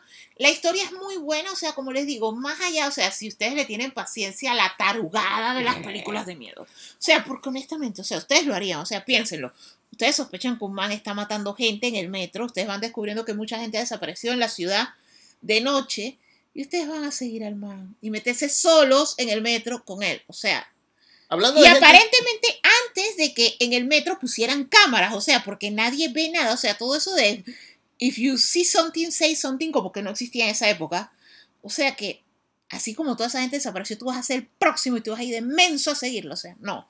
Pero Ah. fuera de eso es muy buena película. Hablando de gente estúpida, también vimos la película coreana Warning Do Not Play, también conocida como Am Jeong, sobre esta chica, esta estudiante de cine que tiene, tiene que hacer un proyecto, eh, que ha estado retrasada en ese proyecto, sobre una, para una película de horror, una, eh, pero ella, ella se A quiere ella tomar no se le ocurre, a ella no se le ocurre un guion y y entonces en toma inspiración de, una leyenda de, de que una un leyenda de una película, una que, película no se que no debía se ver, debía que hacer. se llamaba Warning y que nunca la habían exhibido porque era básicamente la película del aro, Ajá. Que si tú Y- la veías te morías. Y entonces ella aquí se pone a investigar esta película, quiere rehacer la película y terminas liberando a la a, a a la, a la la cosa, el la espíritu. cosa de la No razón qué. no se sabe qué era. No se sabe qué. Película esa está bien trippy.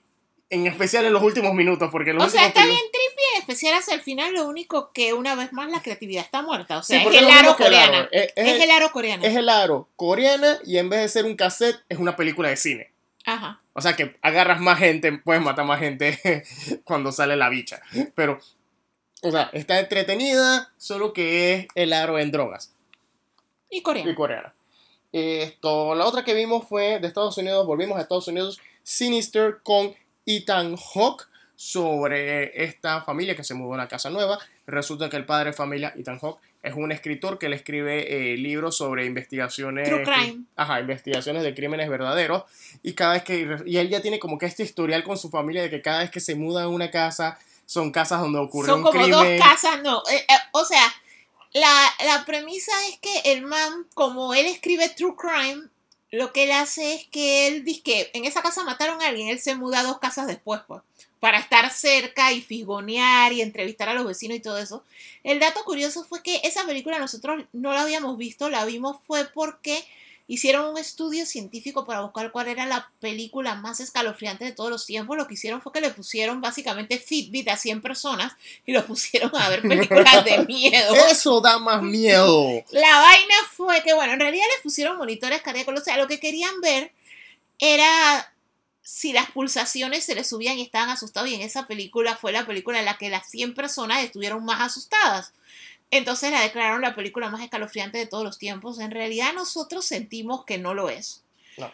Pero, o sea, la premisa obviamente, O sea, seguimos no- el patrón de estupidez. O sea, en una casa matan a alguien, el mal lo que hace es que le oculta a su familia y esta vez no se mudó a dos casas de la casa donde pasó la vaina. Se mudó a la casa donde pasó la vaina. O sea, se sea, mudó a la no- casa del conjuro, básicamente. Exacto. Ahora, aclara- aclaramos esto. O sea, sí, el personaje principal es un reverendo idiota, Ajá.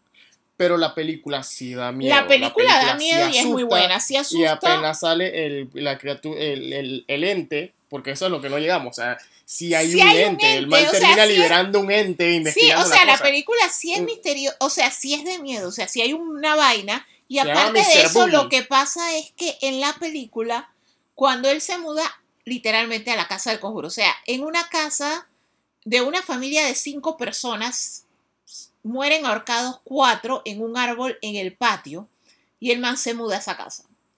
Y el man descubre unos videos así como si fueran videos familiares en el ático y el man los ve. Cuando el man comienza a ver los videos, los videos son básicamente snuff films. O sea, los videos siempre comienzan con a la familia que se ahorcó, pero la familia que se ahorcó pretty, picnics, nos queremos, paseando, llegan a la casa y te muestran todo el proceso de los manes en el árbol.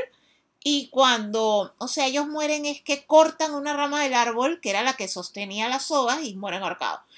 Entonces él comienza a ver esa serie de videos y en los videos él ve la vaina. Pero la cosa es que el man sigue viendo los videos, el man no le dice a la familia que están en la casa que no es. El man no habla con nadie excepto con un deputy, un policía, del pueblo, que casualmente es fan de él como escritor. Y entonces el man le dice que no, yo te ayudo, yo te investigo cosas, lo que tú quieras a cambio de que tú en tu próximo libro me pongas el agradecimiento. O sea, la vaina es que la película es buena, pero está llena de tanta estupidez junta, o sea, demasiada. Selma lo único que tenía que hacer era escribir desde lejos. Y no vean ninguna película que encuentre en una casa que no sea la suya, por el amor de Dios. Ahora, hablando de eso, eh, casualmente recordando una vez más que, eh, que, lo pueden ver tanto en Instagram TV, en nuestra cuenta de Instagram, o lo, igual lo vamos a poner después de, apenas terminamos la cinta de la cripta, nuestro amigo Jacob de Dream Factory, le hablamos casualmente sobre Mr. Boogie, la entidad Para que ver Si hace... la entidad tiene dos nombres, le puede decir Mr. Boogie o le puede decir Bugul. Y entonces él no la había visto, le mostré la foto, cuando terminamos el live, le mostré la foto de Mr. Boogie y él se quedó es que...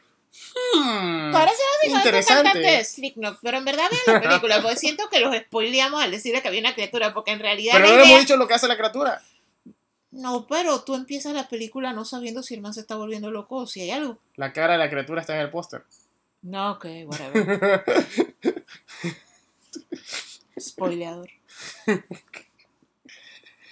Fuera de eso, vimos Dark Skies con Katie Russell, Felicity. Felicity. Felicity que no estaba muy feliz en esta película. No, aquí, está, eh, aquí era de, eh, Tristecity.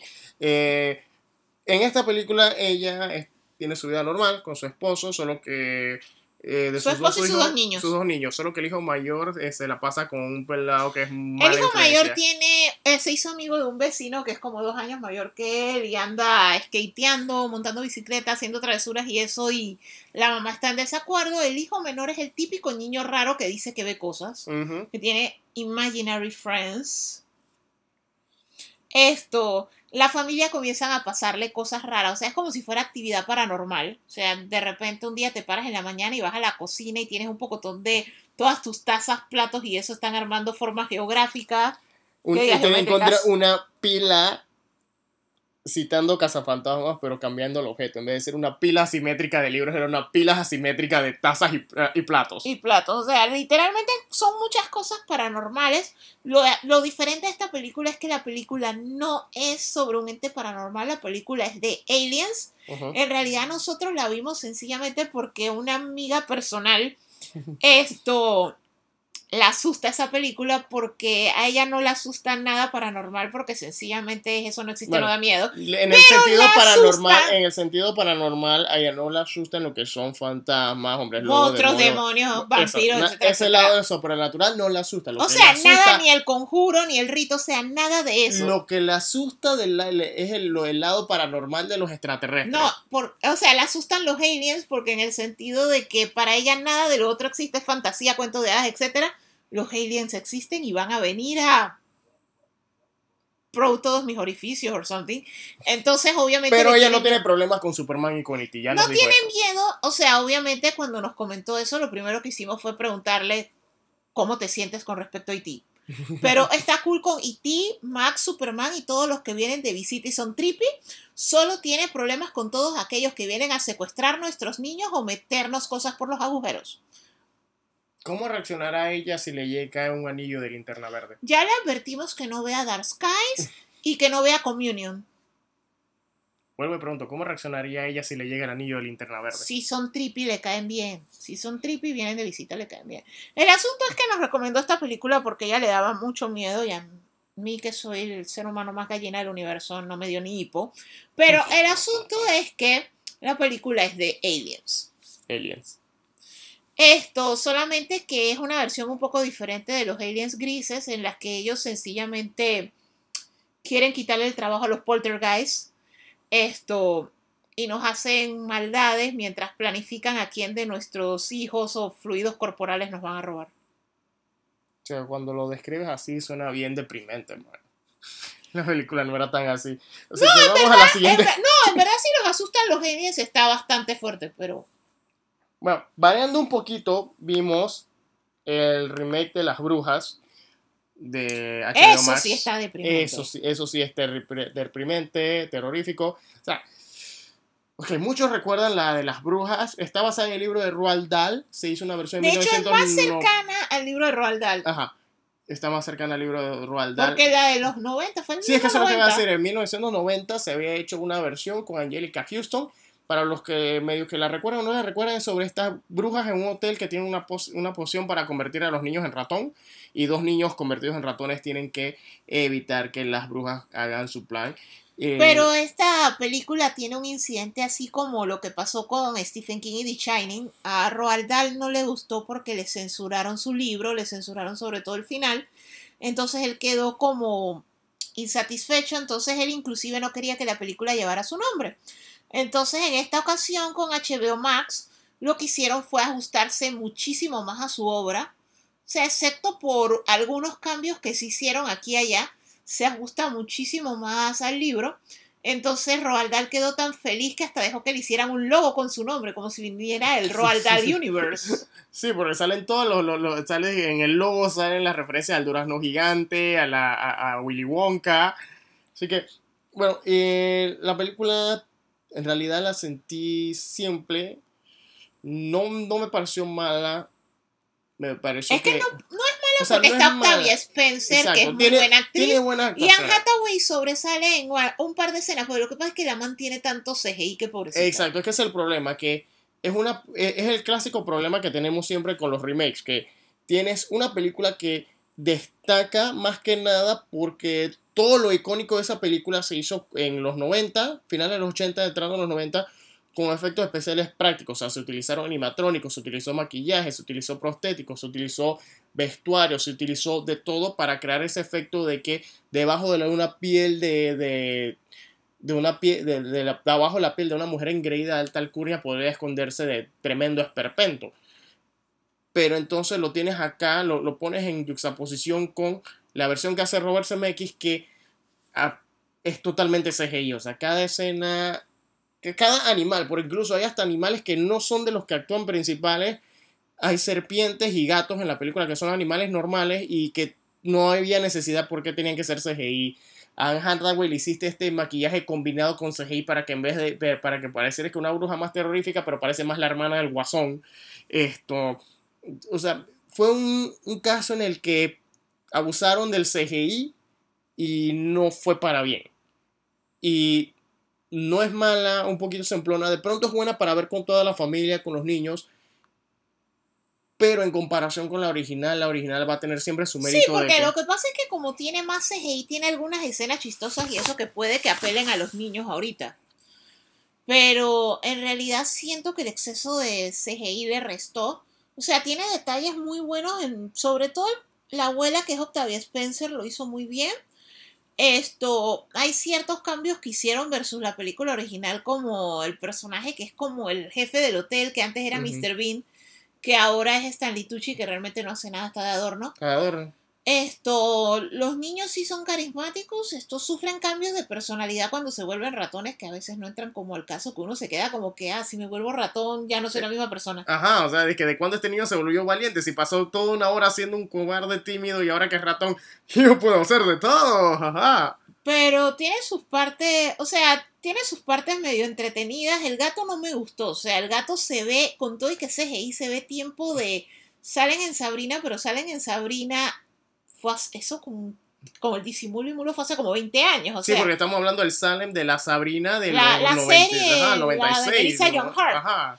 Entonces, o sea, han pasado 20 años, man. El gato podía verse mejor. Sí. Y ese gato era una marioneta. Ajá, por eso. Entonces, o sea, acabamos de ver películas, o sea, obviamente el Rey León tenía mucho más presupuesto, pero coño, podías, usa un gato de verdad, pues, y que haga menos cosas. Porque que- es que en realidad solo en una escena hace algo que uno pudiera decir y que, ah, ponías en peligro al animalito de verdad. Quita esa escena y deja al gato de verdad. Era o- todo lo que tenía O que hacer. solamente usa el CGI en esa escena y deja el gato de verdad toda la Ajá, película. exacto, deja al gato de verdad el resto de la película. Sí, Robert Zemeckis tuvo un periodo de su vida en el que solamente hacía películas en CGI. Debió haber aprendido cómo hacer una escena en la que simplemente reemplazas un gato de verdad por un gato de CGI que no haya y que el diferencia. resto de las escenas fueron gato y ya. Ajá. Pero sí, o sea, el asunto es ese que. Le- o sea, a la película le faltó, o sea, lo bueno es que abre un mundo de posibilidades que a lo mejor vuelvan a hacer más películas de Roald Dahl. Lo que le decía ahora que sería interesante que rehicieran, aunque fuese por tercera vez Willy Wonka y la fábrica de chocolate, tal vez para apelar a más a los niños de ahora. Sí. Porque hay que actualizar otra vez a los mismos niños y lo que hacen, pues. Ajá, porque está. por la época. Porque tendrías que actualizar esa y más que nada esa y Matilda son las que tendrías que actualizar. Ujú. A ver, eh, ok, pues retomando ya terror, terror, vimos La Bruja del 2018 con Anna Taylor Joy sobre esta comunidad en Esta en- familia, esta familia en época antigua que de pronto pasan En la época de la ciertos- colonia. en la época de la colonia que de pronto pasan ciertos incidentes en los que terminan acusando a la hija mayor de ser una bruja, la hija mayor que se llama Thomasine. Tomasín. Thomasine. Sí, esto es una familia que ellos vivían en una comunidad sumamente religiosa, pero ellos se fueron porque aparentemente ellos eran peor que el resto de la comunidad. Ajá. Entonces ellos se fueron a vivir solos y se fueron aparentemente al bosque al lado de las brujas. Mm, Entonces les comienzan a pasar cosas y entonces la familia se la vela a la hija mayor, pues. O sea, es que se nos pudrió la cosecha la hija mayor. Ajá. Se nos perdió el bebé, la hija mayor. Nos pasó tal cosa, la hija mayor. Entonces, como que todo es el círculo de ¿es o no es una bruja? Bueno, todo lo que tenía que hacer Tomasín era decir, it wasn't me. Vos en mí. Fue el chivo negro que curiosamente no teníamos antes de venir. It wasn't me. sí, porque por todo esto, de pronto los niños están jugando con un chivo negro que se llama Black Phillip. Que salió de Que la salió de la nada. nada. O sea, esa familia no tenía un chivo negro, o sea. Ellos no tenían un chivo Eh, negro. Esa es la primera señal de que dónde salió Pero ese chivo. el chivo negro y en vez de que en vez de decirle a los niños, aléjense del chivo Aléjense negro, del chivo que que no no sabemos de dónde dónde diablo salió. es y que bueno, el chivo negro se Los ve bien en se el la pasan establo. todo el día con el chivo negro. Genial. Genial, vamos a meter el chivo negro en el establo si es la mascota. Pero la película está buena, tiene, es más un drama psicológico. Se vuelve pone en los últimos minutos es donde de verdad se pone aterradora. Y de ahí hablando de cosas que se ponen aterradoras, eh, esa, la bruja, totalmente recomendable. Eh, vimos de Venezuela, vimos La Casa del Fin de los Tiempos, eh, sobre esta mujer que regresa después de haber pasado 30 años en prisión por, por haber matado al esposo. Ella regresa a la casa donde ella vivió, para, donde está siendo invadida por una fuerza sobrenatural. La película está buena, es asusta, pero lastimosamente el título te El título el spoilea título spoilea todo. todo. O sea, ya, ya nada más con haberles dicho la casa al final de los tiempos, ya les dije de qué se trata la película. Así que Pero está muy Está buena y supuestamente la van a rehacer con más presupuesto. O sea, están comprándola para rehacerla. Así que Porque la, La- premisa es muy buena. Le Exacto. faltó fue presupuesto Esto y de creatividad al poner el título, por el amor de Exacto, Dios. un cambio del título. o sea, va- pueden verla, pero no me digan que les spoileamos la película por cuando simplemente le dijimos el título de la película. Así que, esto, a ver, el... No, Suspiria. Sus- Ajá. Llegamos a Suspiria. Esta película que es un remake de una película de, mil- de la versión original de 1977 de Darío Argento. Vimos la versión reciente eh, con donde está casi de nuevo Tilda Swinton reapareciendo aquí. Esa mujer sale hasta en la sopa. Esa mujer sale hasta en la O sopa. sea, si es scary la buscan, porque en verdad esa tipa es bien scary. No, y entonces mira lo curioso, ¿no? para los que no saben, Tilda Swinton en esta película hace tres papeles, uno de ellos es un hombre, un hombre mayor. Y entonces es sobre esta eh, chica eh, que llega a esta academia de ballet y resulta que la academia de ballet es un, un, un cabal de brujas. Y bueno, le están enseñando un baile que podría o no podría ser un ritual para invocar a a, Black, a, a, a la mascota de Tomasín. Pues. Al chivo. o sea, en la película, la, la, noche anterior, lo curioso es que las dos, la, la bruja y Suspiria las vimos en la misma noche, así que pasamos del chivo a la fiesta del chivo en la misma noche. Eh, pero sí, totalmente buena, totalmente un trip bien artístico, pero es de estas películas de... O sea, si hay algo malo, si me voy a poner piqui con la película, es que es de estas películas de terror que quiero asustarte como poniéndote ese, flachazos de escenas raras que no vas a entender, que vas a pensar que es una versión a color de la videocinta del aro. Y eso, y eso, es lo, eso, eso, es lo, único malo. O sea, ya la película es lo suficientemente aterradora con las cosas que sí están pasando que no hay necesidad de poner estas imágenes, ah, soy tenebroso siendo artístico, mira esta escena toda roja, mira esta escena de este feto, mira esta escena de esto. O sea, odio, odio cuando quieren, pretenden asustarme. O sea, con se eso. quieren pasar de artísticos. Se quieren pasar de artístico. Eh, ¿Quieres asustarme? Ponme el bebé de 2001 Dice del espacio. Sí, a Jorge le da miedo el bebé universal. Me da miedo el, bebé, el feto universal ese. Me, da miedo la cara que pone cuando mira directamente a la universal. cámara. Y, y, que están pasando los créditos y la, la, la, no, horrible, horrible. Una de las mejores películas de todos los tiempos. No, sí, o sea, sí, es una 2001 dice del espacio una de las mejores películas de todos los tiempos, no lo voy a negar. Hasta el final, ya al final se Bebé universal. Las el combustible de las pesadillas. Eh, vimos Tales of Halloween del 2015, una colección, una película antológica. Un mal intento de copiar Trick or Treat. 10 historias de terror, de situaciones que ocurren en Halloween, como dijo Alicia, no fue una grata experiencia. Fue, fue horrible. Fue malo. O sea, tiene, Solo tiene como tres cuentos buenos. Tres o cuatro cuentos buenos, dependiendo del gusto. Pero el problema es, es ese mismo. Creo que el problema, o sea, nos gustan las películas antológicas, o para el que le gustan las películas antológicas, y la, la, gente que le gusta el cine de horror y que les gusta estas películas que son de este, antologías de historias, va a opinar lo mismo en todo este. De, va, va, a decir lo mismo de este, de este subgénero del cine de horror. Y es que en las películas de antológicas siempre hay una o unas que no son buenas. Una o unas que no dan la talla. El problema es que en Tales of Halloween hay muchas, de 10 historias, hay, la mayoría, la mayoría no, da la talla. No da la talla. El, eh, hay, hay las cinco que son buenas, de las cinco que dijimos que son buenas, dos, dos o tres son buenas porque son de terror. Las otras son comedias de horror, que, se burlan del género. Y ya con eso son buenas. Las otras simplemente dan es pereza. Alicia se desconectó de la película. Yo sí me aguanté la tortura china esperando más que otra vaina. Pero bueno. Esto. Volviendo a las colaboraciones de Amazon Prime con Blumhouse. Vimos The Lie, esto es más un suspenso psicológico, más un drama psicológico, pero no les quiero spoilear el final, pero por el final parecía un episodio de Cuentos de la Cripta, pero no esos episodios donde hay demonios, episodios donde es más un drama de quién, de, eh, porque esto es lo que es la película, es un drama de quién mató a quién, porque O sea, en realidad The Lie da un feeling a nosotros les mencionamos una vez la serie, una de las mejores series de Apple TV Plus, que era Defending Jacob, que es esta serie de Chris Evans, de, mejor conocido como Capitán América, en la cual el niño de It, el mayor, el hermano mayor del niño que uh -huh. se lleva a Pennywise el primero, es el hijo de él y el chiquillo es el principal sospechoso de un crimen de haber matado a uno de sus compañeros de escuela y toda la serie se trata de los padres reaccionando a mi hijo lo hizo, no lo hizo, trato de defenderlo, oculto la evidencia o soy yo mismo el que se lo lleva a la policía y todo esto. Es la misma situación, una chica. Esto, sus padres están divorciadas, ella está yendo un día a un, la están llevando por un fin de semana a un, como un weekend seminar no, de ballet o algo así en lo que ella está, a lo que ella no quiere ir. Cuando el papá la está llevando básicamente obligada, a mitad del camino se encuentra una amiga. Ella hace que el papá pare para, hey, vamos a darle el bote a esta man.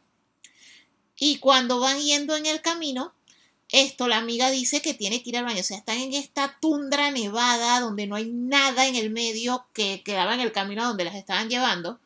Y el papá obviamente no quería parar hasta que la man comienza, me estoy orinando, me estoy orinando, hay que parar. El man para, la, la hija y la amiga se van y después regresa solo la hija sin la amiga. O sea, él encuentra a la hija sin la amiga y lo primero que le pregunta es ¿dónde está tu amiga? Y la hija le dice, no, ella se cayó al río y yo la tiré. O sea, ella me dijo algo, me molestó y yo la maté. Entonces ya de ahí en adelante comienza toda la saga de los padres, la protejo, no la protejo, llama al 911, no llama al 911, buscamos a la pelada para ver si se cayó pero se salvó, o qué hacemos, pero es mi hija, mi hija va a ir presa. O sea, es Defending Jacob con la leve diferencia que en Defending Jacob los padres de Jacob no sabían si sí o si no. Acá Era tu hija te sí. está diciendo, hey, yo maté a esta man, me siento culpable, ¿qué vamos a hacer? Y, el, y los padres son los que van reaccionando de diferentes maneras porque están con ese conflicto de hago lo correcto, pero es mi hija. Entonces la película de ese ciclo de películas de Blumhouse con Es que Amazon problema. Prime, yo siento que dentro de lo que cabe es la mejor, o sea, no es una historia original, no solo en el sentido que se parezca a Defending Jacob, no es una historia original porque es un remake de una película alemana, pero en general, comparándola con Black Box, comparándola con Nocturna, yo siento que esa es mejor. Ay, no decir que la hindú, Dios mío, qué vaina más horrible. Casualmente Pero no de esa es la que vamos a hablar. Esa fue. Evil es- la Eye, hindú es la peor. Y no estamos siendo racistas. O sea, Evil Eye es sobre esta muchacha que está saliendo con el- prácticamente el hombre perfecto, Perfect. el señor perfecto. Y entonces que resulta que la mamá de la muchacha, que el día que conoce al señor perfecto, resulta que el señor perfecto es idéntico a un hombre con el que ella salió hace muchos Un años hombre atrás. con el que salió la mamá cuando era joven, que ella lo dejó porque era un novio abusivo, pero el man no se dejó, pues, o sea, la man lo dejó y el man la empezó que la estoqueaba y todo eso hasta el grado de que ella ya estaba casada, embarazada y el man todavía la perseguía porque el man nunca la superó, o sea, el man no aceptaba no como respuesta. Ajá. Entonces, eh, el man muere. Entonces, qué casualidad que el novio este perfecto de la hija tiene la edad de la hija, pero es nueve meses menor. Y el man que perseguía a la mamá murió el día que nació ella. O Pero, sea, ¿a que literalmente es como que murió y reencarnó de una ¿A vez. ti no te da ese feeling que estas películas que Blumhouse hizo con, con Amazon Prime son como que episodios de la dimensión desconocida que los extendieron como para dos horas? Porque todos son de que una cosa como que sencilla pero bien extrapolada. Bueno, hay unos que son dimensiones desconocidas, pero por lo menos Black Box no es, no es dimensión desconocida, es full Black Mirror. Porque es ese concepto que en realidad en los últimos años más que nadie lo popularizó Black Mirror, que en Black Mirror lo llamaban el cookie, que es esto de que qué tal si así como nosotros subimos data en una computadora y todo eso, que todo es memoria, qué tal si nosotros también somos eso. O sea, ¿qué tal si el alma y todo eso sencillamente es información en el cerebro y qué tal si tú puedes descargar del cerebro la información y subirla a lo que sea? Y si tú lo subes a lo que sea, la persona sigue viva, que de hecho es hasta la premisa de Tammy el dinosaurio, Ujú. Tammy el tiranosaurio. O sea, y eso lo popularizó mucho porque de hecho Black Mirror sale en San Junipero, Sale en el episodio, es el episodio meta, el del Museo de lo Raro, donde estaban todas las cosas, que estaba el asesino ese que lo mataba en la silla eléctrica y que tú podías comprar tu copia, que tú te comprabas tu llavero, que era el man muriéndose en la silla eléctrica. O sea, Black Mirror volvió todo eso un teen.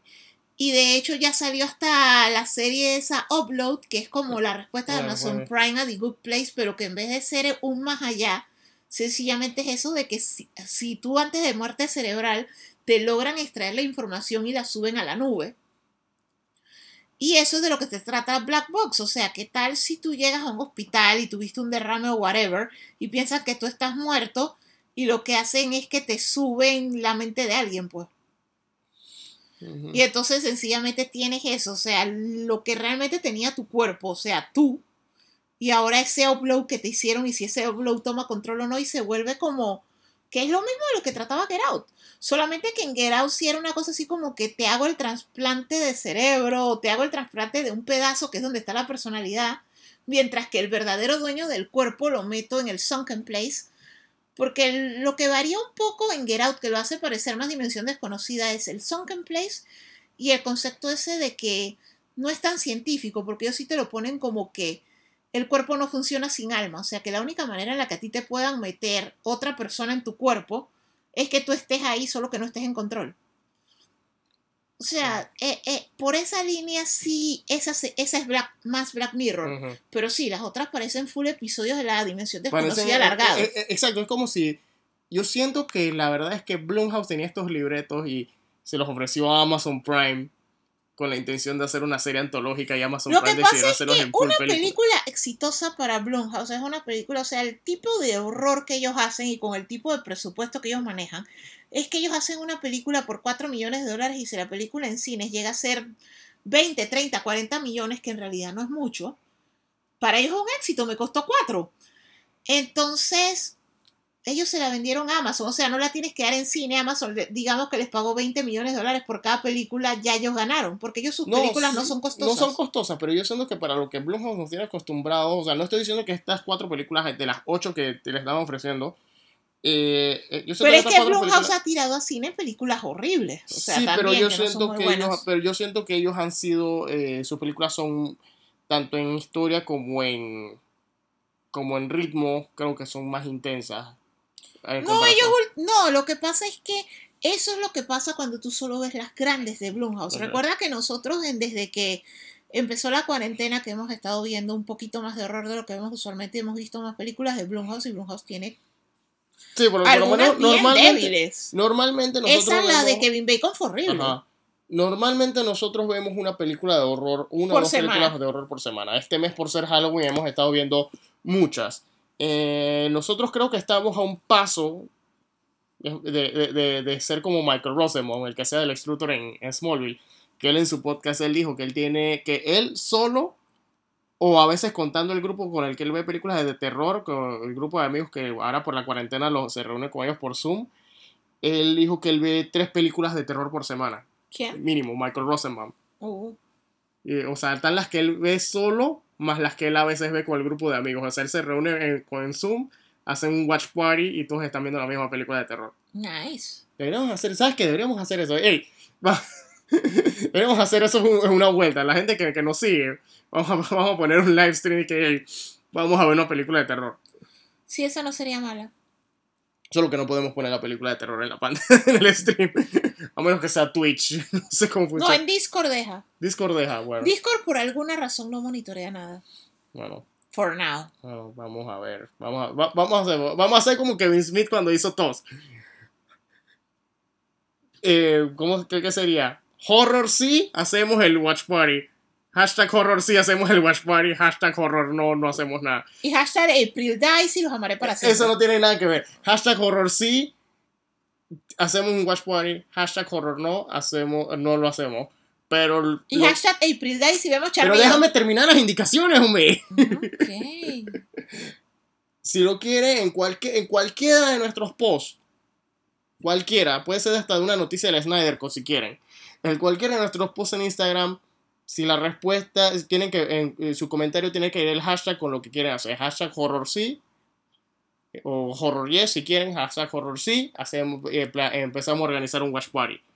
Hashtag horror no, nos quedamos quietos. Ya sabes, te pon hashtag horror sí. Te- Tony, Teddy, César, Alexi, Nemi, Clenia, Maca, todos los que, Pongan Gina, hashtag April Dice y vemos Charmillo. todos los que siempre nos escuchan tienen que postear el doble.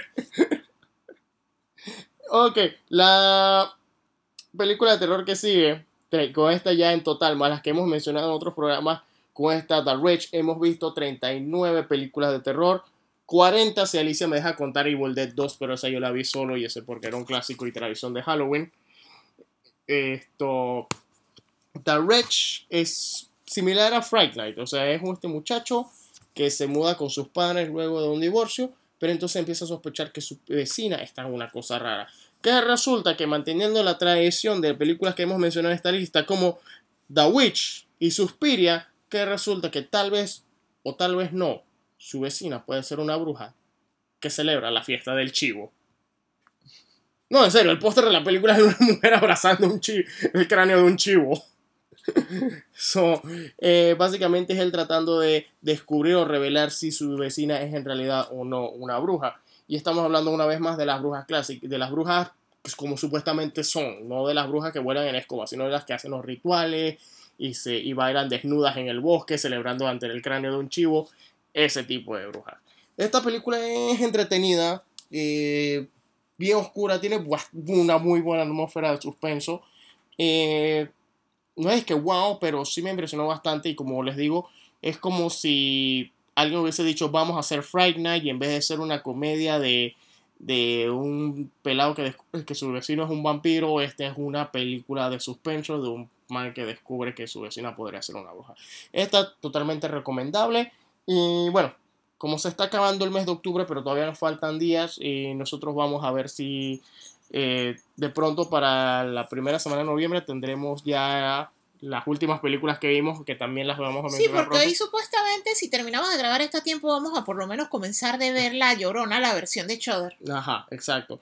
Eh, así que vamos a ver qué, eh, cómo nos va con, la, con estas películas este, y las otras que, tenemos en nuestro watchlist.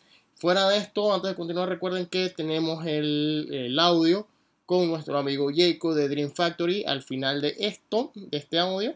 Y si, quieren ver lo impresionante de su maquillaje, también pueden verla más. esta entrevista también la pueden ver en el Instagram TV. Esto también, para, pues desde ya le digo, para próximos planes hay un plan a futuro, ya está prácticamente seteado, solamente hay que organizar la fecha. Viene por el aniversario, pero que no lo tocamos por, por Halloween. Por el aniversario de Back to the Future vamos a tener un programa especial también en noviembre. Nice. Nice. Vamos a, posiblemente tengamos invitados. Se va a hacer con el Alien de medianoche. Ese va a ser con el Alien de la medianoche. Para que los que no lo conocen o no lo recuerdan, el Alien de la medianoche es nuestro amigo McFly. Él maneja la cuenta en Instagram Alien Geek. Y también su podcast Aliens de la medianoche. Resulta que el amigo McFly, él lo puso casualmente el día del aniversario de Back to the Future, de Volver al Futuro. Él dijo que él estudió física porque él de niño siempre, casualmente, como lo que estábamos hablando hace un rato, de niño él se impresionó con Volver al Futuro, quiso estudiar física. Nice. Y él lo puso en todo, casi todas sus publicaciones. Y por eso es que le gusta que le digan McFly. Su nickname es McFly. No le he preguntado su nombre real, pero dice McFly. Y así que pues vamos a hablar con él de Volver al Futuro. Todavía tengo que organizar bien si hablamos con él solamente o si metemos a alguien más todavía en la, conversa. Esto, pero eso ya, eso hay que discutirlo bien. Pero por ahora con esto cerramos aquí y recuerden está el audio con nuestro amigo eh, Jacob. Así que ya con esto cerramos.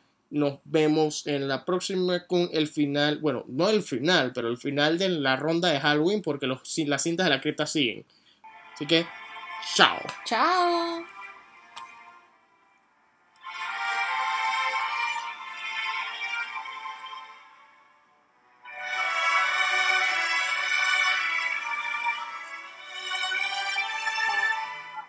Vampiro, salud. Bebe sangre y yo bebo aquí mi té frío. A ver, Diego, ¿cómo estás? Muy bien, ¿y ustedes? ¿Cómo están? Estamos excelentes. Esto, a ver, hasta salud, mandando un saludito a Teddy, nuestro fan número uno prácticamente, no se pierde una. Vamos a tener que hacer un live con él un día. Está súper fiel.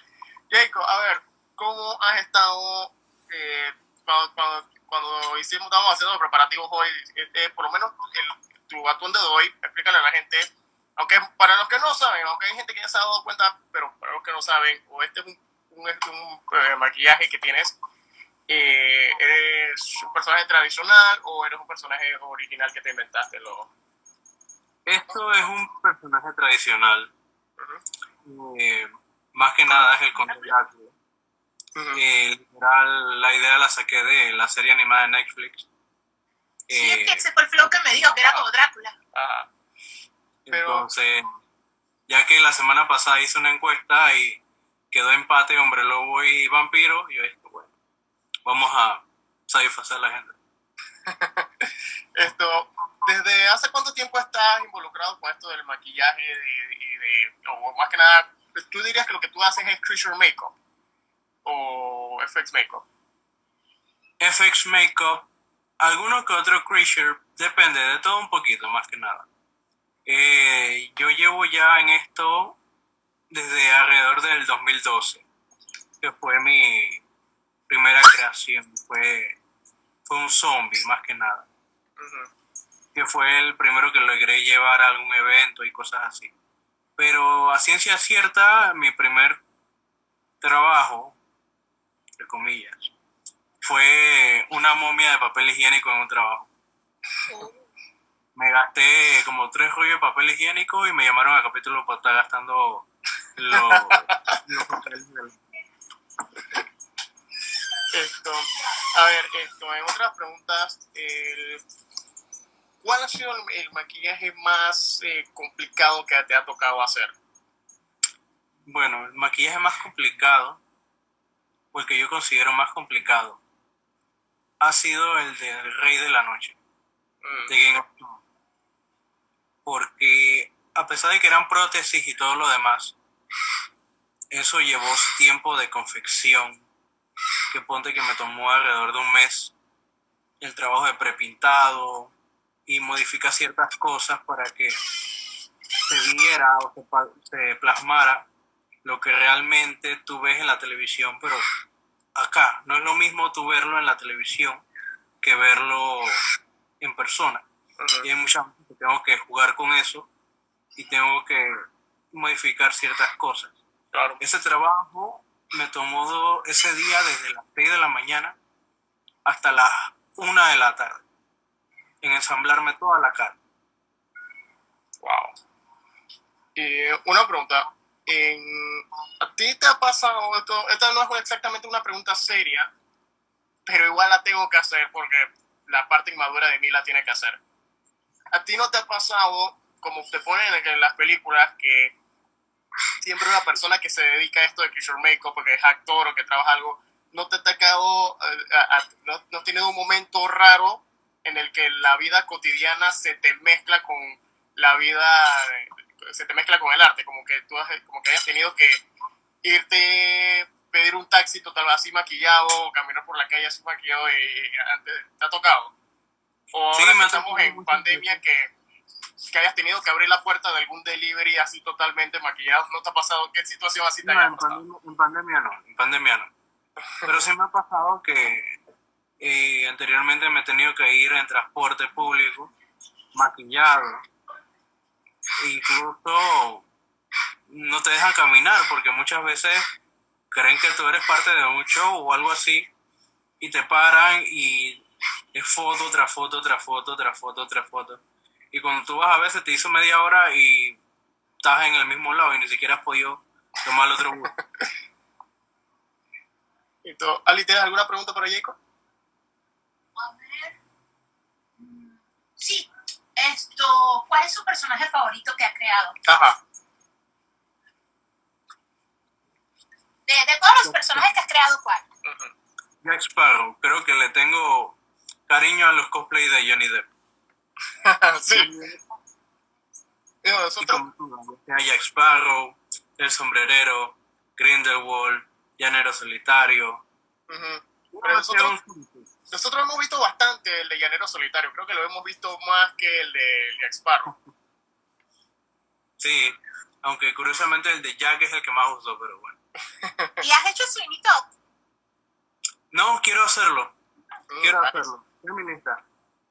Está en mi lista de cosas por hacer. Quiero hacerlo. Genial. Esto, otra preguntita, ya entrando ya en lo que es el tema en sí, aprovechando Halloween. Esto, una- la- esta es la pregunta de transición.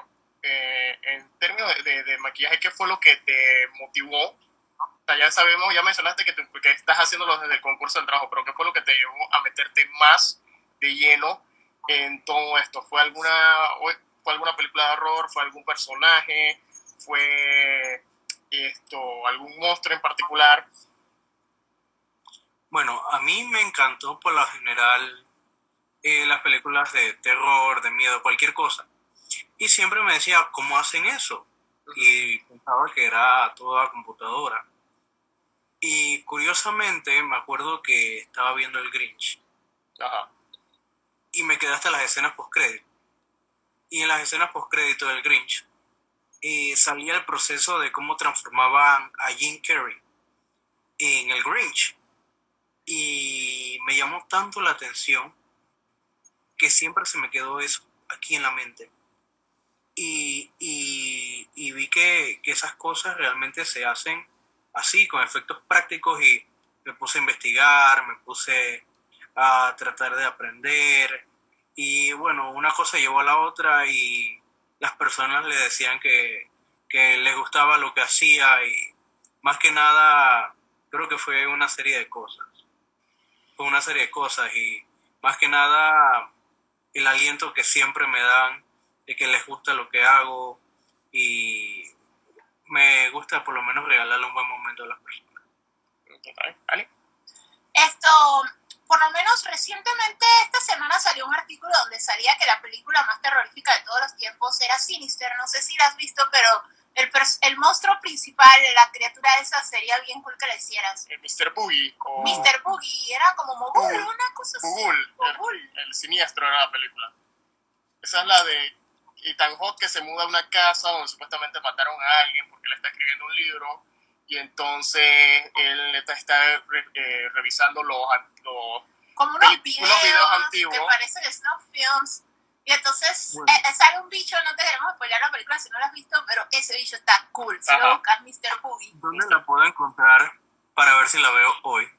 bueno, eh, eh, bueno, Nosotros la tuvimos fue que alquilar porque no la encontramos, Ajá. pero debe estar en todas partes de la red porque fue como el tema de conversación esta semana. Siniestros. Sinister. Sinister, película salió como en el 2012. Sí, ya tiene varios años. Ya tiene varios años, ya, ya tiene ratito. Interesante, o sea que debe estar ya en internet. Exacto, Ajá, eso debe ya estar tiene por rato. todo el Voy, internet. voy a, voy, a, voy a ponerme a hacer mi tarea. Ajá. Eh, y, de hecho, y de hecho la película tuvo hasta una secuela. Nosotros hemos visto la primera en nuestra super maratón de Halloween. Teníamos una regla que medio que rompimos de no secuelas.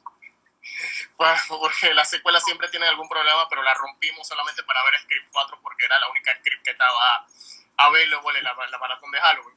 Así que pues, rompimos esa y yo me vi solo Evil Dead 2, así que ya rompí la, rompí la regla dos veces. Bueno, la que yo me vi en estos días fue Midsommar. Ah, Ah, esa genial. Quedé con problemas de esa película. No- Bueno, ya nosotros ya no queremos ir a No, Suiza. nosotros escrachamos Suecia. Ajá, Nosotros Suecia, ya no queremos ir a Suecia. ya, ya sabemos que si un tipo me sale y que dice que me va a dar un tour y a través de una comuna hippie, yo le voy a decir, no, Entre Peligro. esa y, y otro poco de películas que vimos de que tiembla mucho, dice que no. no, no, ya, ya, ya, ya no queremos ir a Suecia. Ya no queremos ir a Suecia. Esto, eh, entrando ya al tema de, de monstruos, ¿qué, ¿qué piensas que hace tan appealing el género del, o el tema del, de los monstruos en Halloween? Eh, y, y qué tipo de monstruo? Porque el monstruo ha llegado a su propio subgénero, ya que hemos visto del monstruo terrorífico, eh, como los, los, los clásicos Drácula, y hemos visto o Freddy, o hemos visto monstruos benevolentes como la criatura de Frankenstein, o hasta Hellboy, o sea, varios, han estado en varios niveles, pero, pero nunca es un género que no falla. El género del monstruo, de la criatura, nunca falla. Dice que el problema son los hongos. En Bueno, hay que ver qué, clase de hongos se fuma la gente. Bueno, hay bastantes tipos de, de películas de terror, desde suspenso hasta thrillers, Ujú. que es más que nada terror psicológico. E incluso también hay criaturas eh, que se prestan tanto para fantasía como para terror, por ejemplo, Balak del Conjuro Ajá. o incluso el hombre encorvado. Eh, honestamente es un campo bastante extenso. Lo que me gusta de la época de Halloween es que todo el mundo es lo que quiere ser. Ujú. Ujú. Todo el mundo es lo que quiere ser y, y todo el mundo saca esas imagi- esa imaginación que siempre tiene por dentro y por lo menos una vez al año tú puedes meterte en la piel de lo que tú quieras y transformarte en la criatura que tú quieras y tripiala, como dicen por ahí. Y realmente, no sé, la verdad es un campo bastante extenso, la pregunta que me hiciste.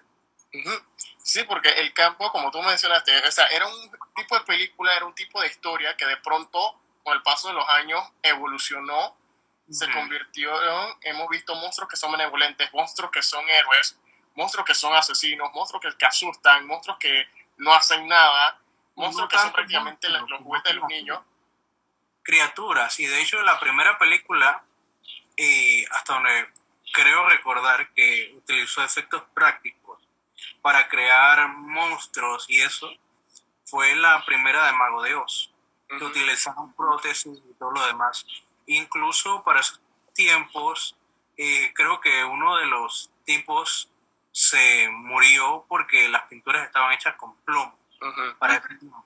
Entonces, eh, literal, esa ha sido una de las pioneras en cuanto a temas de efectos prácticos, de monstruos.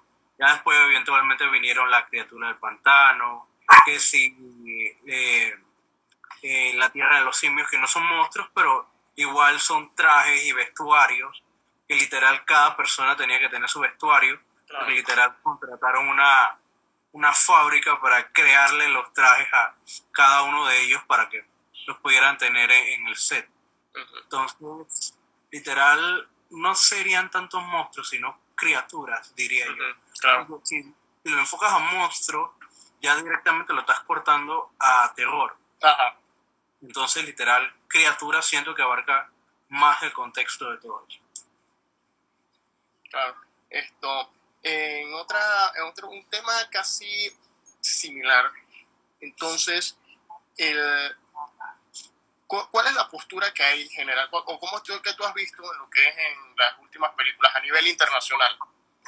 Que es la, no diría que es una rivalidad, pero sí es un tema que está como que incomodando en, en, todos los niveles de presupuesto. Ya sé que uno haga películas de bajo presupuesto, que uno tenga todo el presupuesto, pero por lo menos el caso de lo que es personajes o criaturas creadas a través de maquillaje o effects makeup versus criaturas que son creadas por CGI.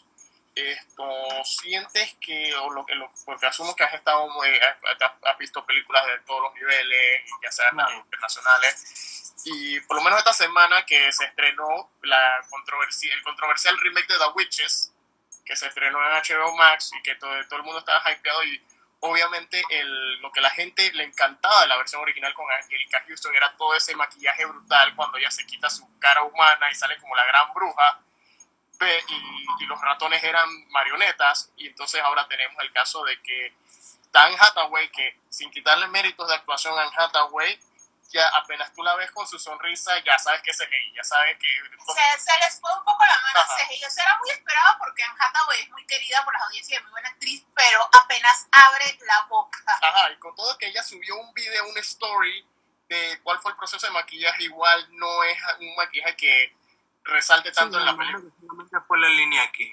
Ajá. Ajá. Exacto. Okay, mira, eventualmente por más CGI que haga, son técnicas totalmente diferentes y independientemente una no va a reemplazar jamás a la otra. ¿Por qué? Porque, ok, he visto de todo tipo de películas, he visto, si queremos hablar de películas malas, Velocipastor.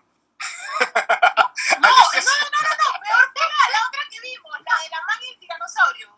Ah, sí, Alicia vio por primera vez.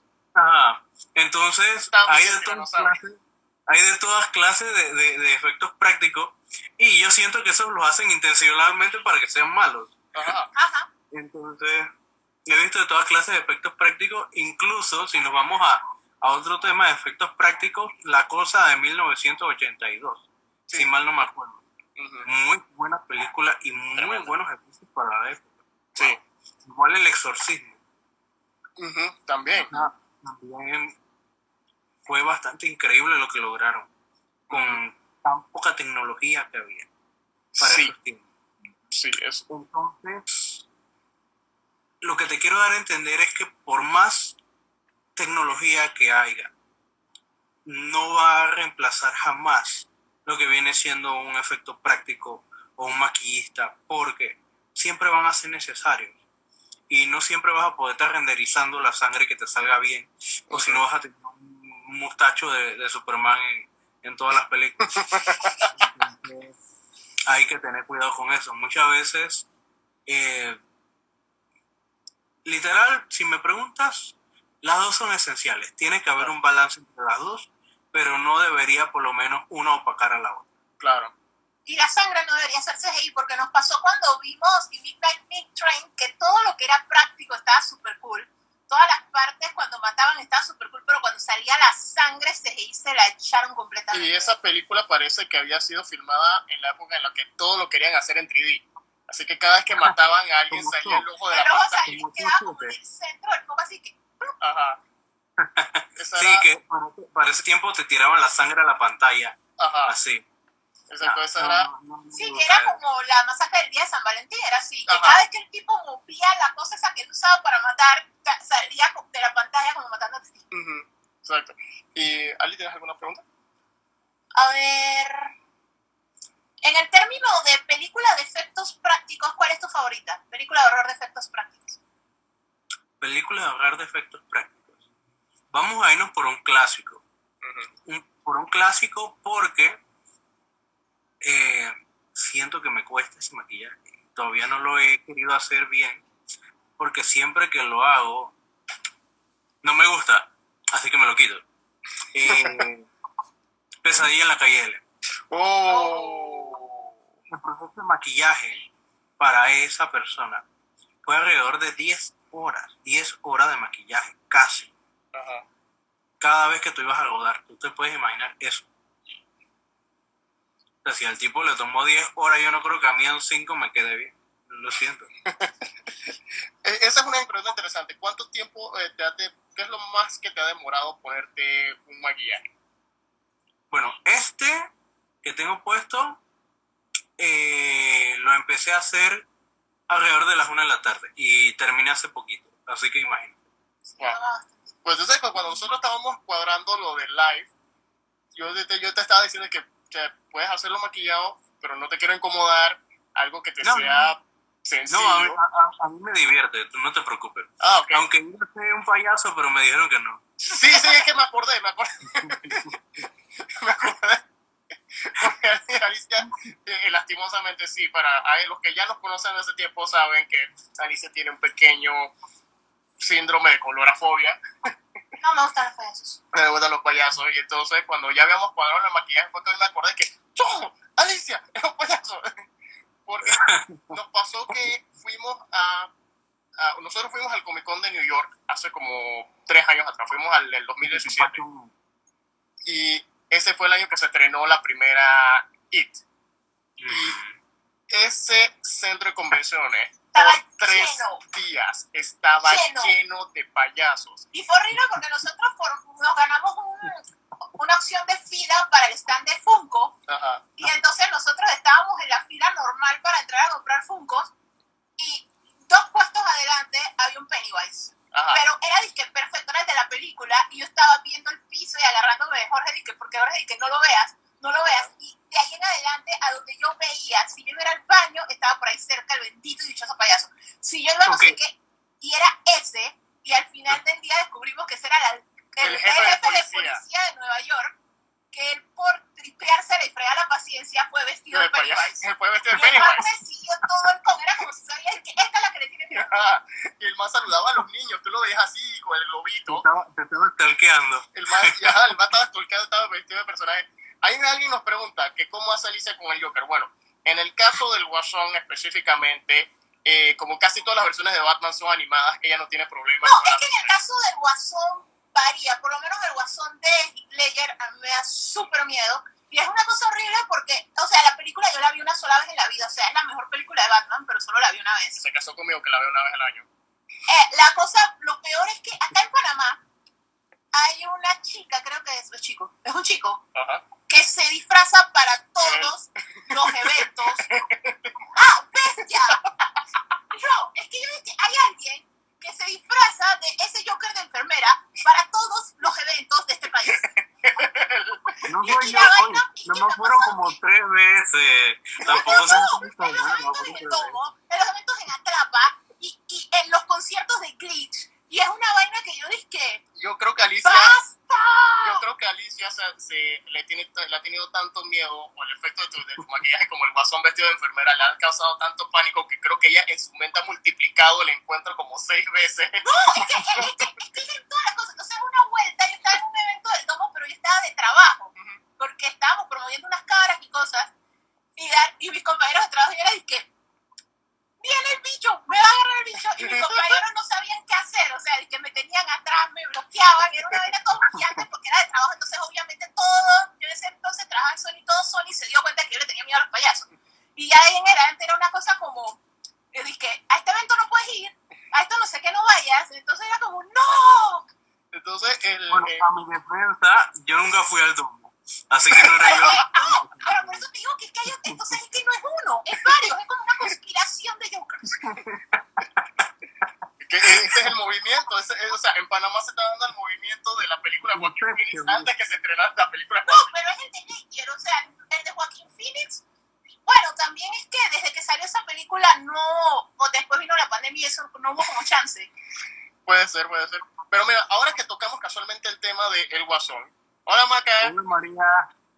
Esto, ahora Gracias. el, el- el tema de- del Guasón, porque yo he visto que tú te has disfrazado del Guasón, el Guasón vestido de enfermera, Do- eh, dos caras Harvey Dent, y has hecho como una combinación de Harvey Dent slash Guasón de Hitler. Fue curioso lo que pasó ese día. Ajá. Sí. Fue un accidente, para serte honesto. Ese día Así como el yo Ball de ir de, de dos caras. Pero Ajá. alguien se maquilló la parte de la cara que no era. Yo, yo me maquillé la parte de la cara que no era. Entonces, era o quitarme todo el maquillaje o inventar. Y bueno, inventé porque realmente el Joker fue el que transformó a Dent eh, en, en esa película, en The Dark Knight. entonces se me ocurrió la idea de, de pintarme la otra parte del Joker y que el Joker fuera la parte más podrida y que Dent fuera la parte más buena y sana. Mm, Así nació ese. Y realmente me gustó el, el final, cómo quedó, porque No, sí No quedó espectacular.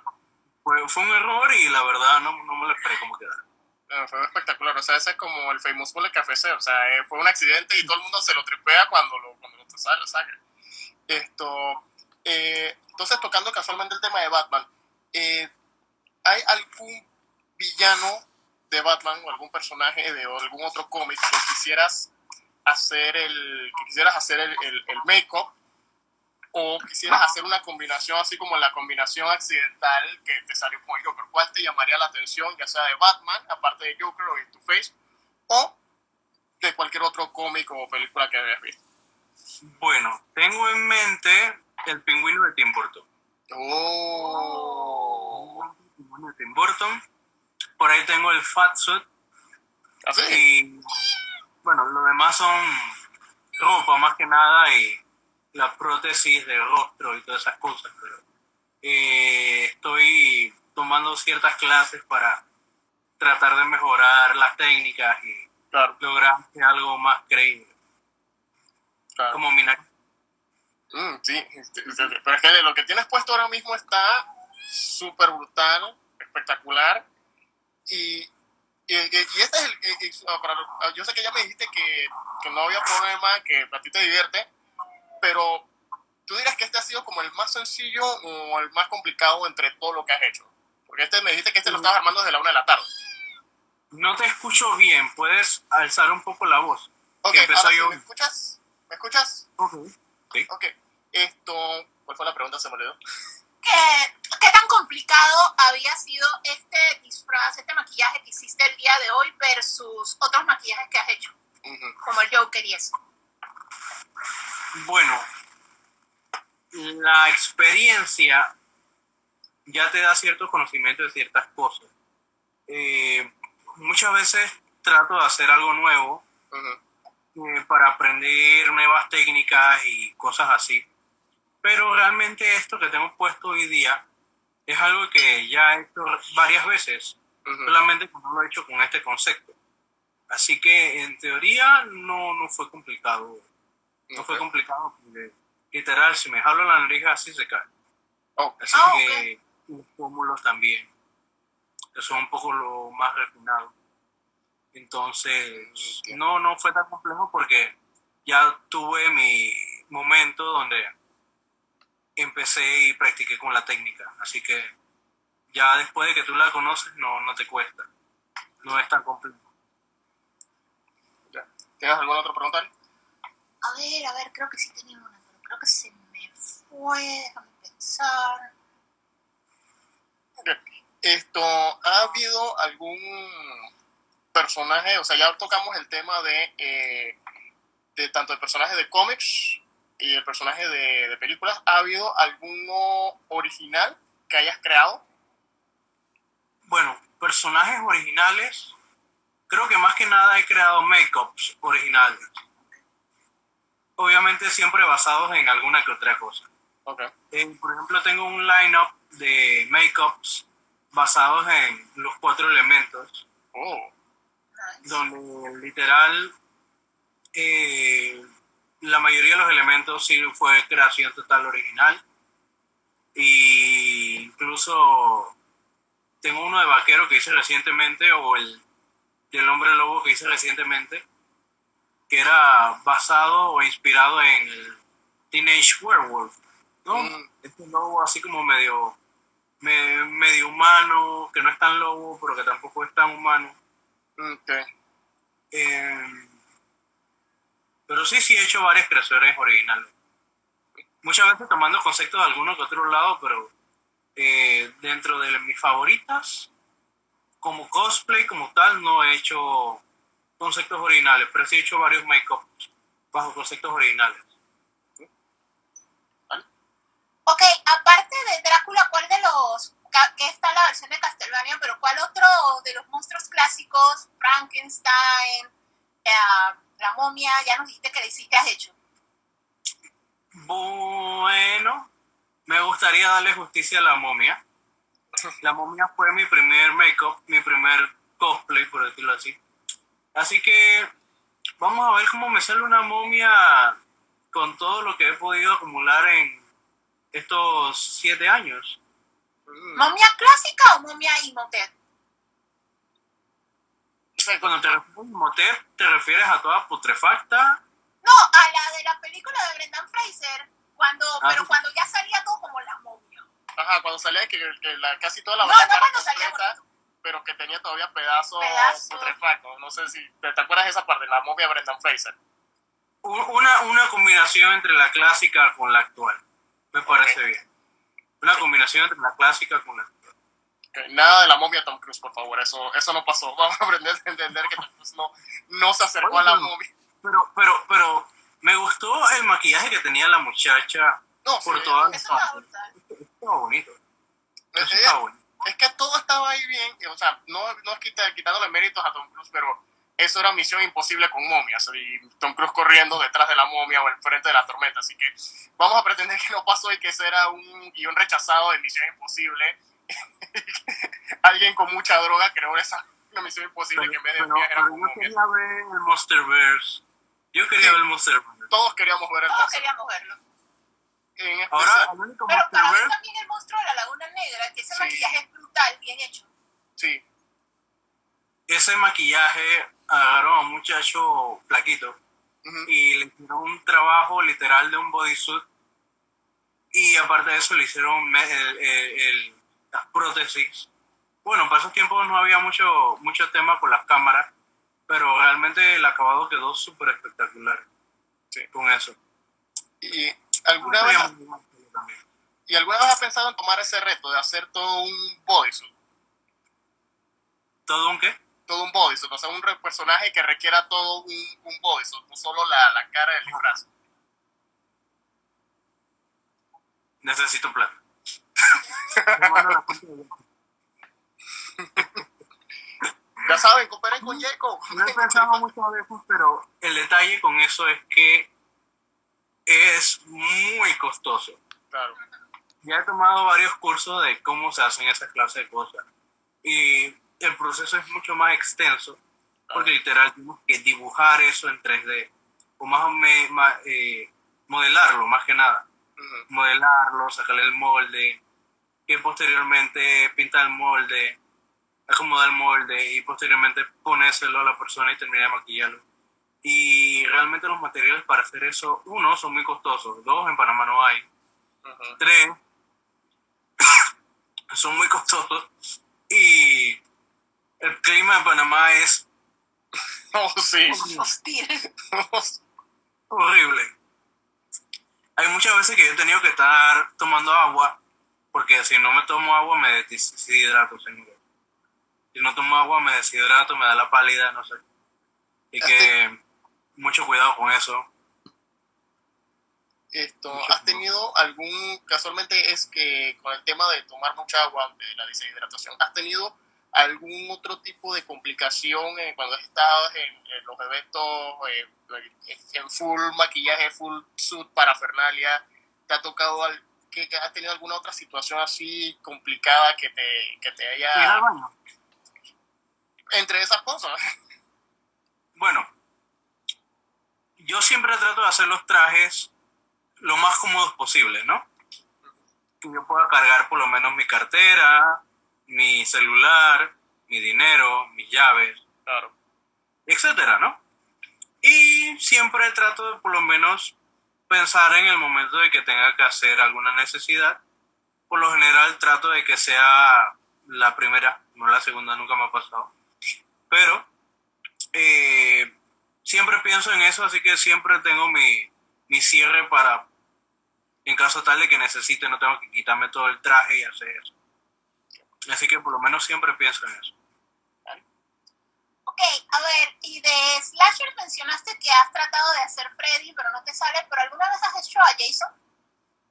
Que también, bueno, por película medio que lo cambiaron, pero sí tenido. Jason siento que literal no lo quiero para un maquillaje, lo quiero como se debe, con una máscara. Ajá. Ah, un maquillaje, honestamente, está bonito, sí, pero no. Las cosas hay que hacerlas como se deben hacer. Claro, claro. Y sí hizo un Jason hace mucho tiempo, un Freddy, perdón. Pero quiero hacerle justicia, honestamente quiero hacerle justicia y quiero hacérsela bien. Y no es lo mismo hacer un, Jay, un Freddy eh, sencillo, un Freddy versión para chicas que un Freddy Freddy. Claro. De hecho, la vez que, que hice el Freddy en un trabajo, eh, me gané un, boleto para ir a San Blas. Y nunca había ido a San Blas. Y fue que, que fui a San Blas. Gracias a Freddy Cruz.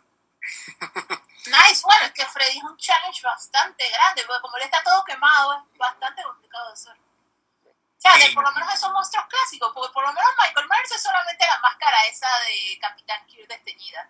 Ajá. Ah, Teddy tiene una pregunta. Teddy tiene alguna pregunta. La pregunta de Teddy es, yo tengo una pregunta. No la he pasado que, le ha pasado que leyendo literatura que no tiene adaptación visual, pensar, o sea, que si leyendo un libro has pensado en algún personaje, un cosplay, un maquillaje, de, algo que no haya salido visual, sino leyendo algún libro. Eh, sí me ha pasado más que nada eh, no exactamente con libros, pero sí con de repente algunas de esas historias urbanas y cosas así que, que, uno encuentra por ahí en internet, más que nada creepypastas creo que le llaman. Y hay muchos que no tienen contexto o por lo menos no tienen una imagen que alguien se haya tomado el tiempo de poder recrearlas, pero sí, sí, sí me he imaginado. De hecho, me pasa que yo voy a hacer supermercado y de repente veo, no sé, un detergente o un pedazo de palo con una escoba y ya empiezo a pensar en qué puedo usar el pedazo de palo y dañar el pedazo de palo que acabo de comprar para hacer cualquier otra locura. Sí, sí me pasa constantemente. Eh, ¿Ali? A ver, siguiendo por la corriente de Teddy, ¿algún personaje de algún cómic, cómic de horror o algún villano adicional a, digamos, el Joker y los caras que hayas hecho, por lo menos de otra obra. ¿Alguna vez te has vestido de Walking Dead, de zombie? Sí, he hecho varios zombies, he hecho varios zombies. Eh, la primera vez que fui a Tarima hice un zombie, un zombie apache. Y he hecho varios zombies, le hice un zombie a un muchacho que me pidió que lo maquillara de zombie.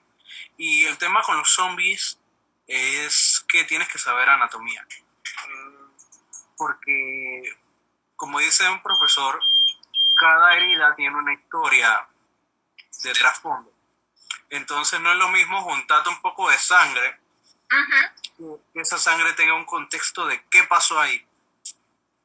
Y eso es lo que muchas veces peca a la gente, de que cree que un zombie debe estar todo lleno de sangre cuando realmente la carne tiene ciertos procesos de descomposición, ¿no?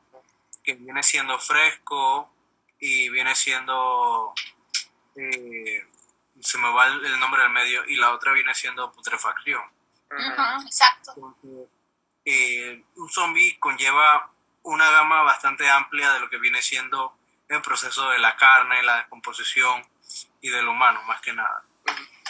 Y otra consulta, esto, no solo te has maquillado, también te ha tocado maquillar a otras personas también, ¿correcto? ¿Cómo, cómo ha sido la experiencia de, de, eh, llevar tu trabajo o, eh, pues, hacia otra persona? ¿Te ha tocado experimentar primero cuando te, te han solicitado un maquillaje con el que nunca has eh, visto antes o nunca has realizado antes? ¿Te ha tocado experimentar primero contigo a ver si es posible o cómo, cómo ha sido la experiencia cuando es trasladar, eh, cuando ya no eres tú el que se va a presentar, sino que es otra persona?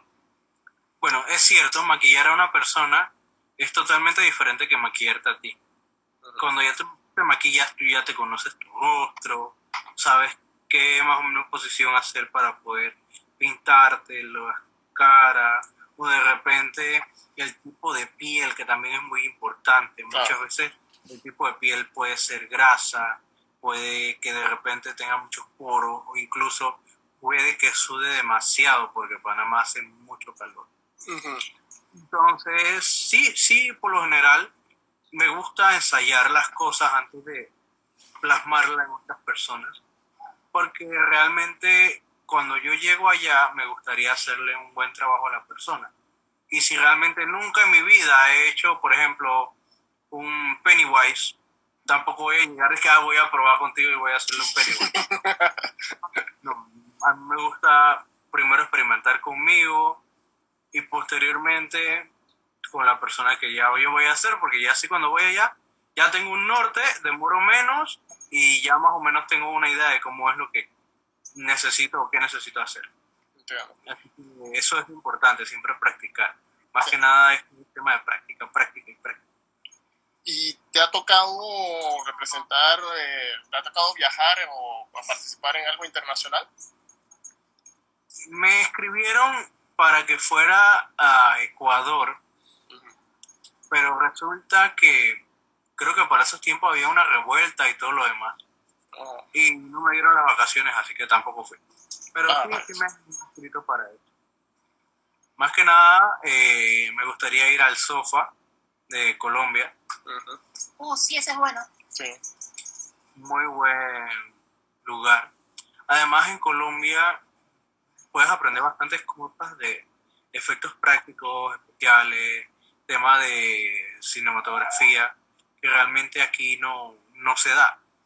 Y aquí en Panamá hay un campo que se puede ampliar sobre ese tema, pero no es lo mismo un maquillaje de belleza que un maquillaje artístico o de efectos especiales.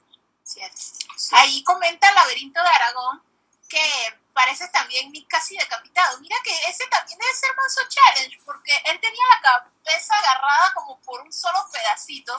Eso debe ser Manso, alguien que lo intente hacer por maquillaje en lugar de CGI de ese Manso reto. Supongo que para un par de fotos puede funcionar, porque honestamente no sé cómo lo hicieron y tendría que ponerme a investigar primero que todo cómo lo hicieron. Yo me imagino que era full CGI. Pantalla verde o CGI. Ajá, debe ser CGI porque el man se rebotaba la cabeza.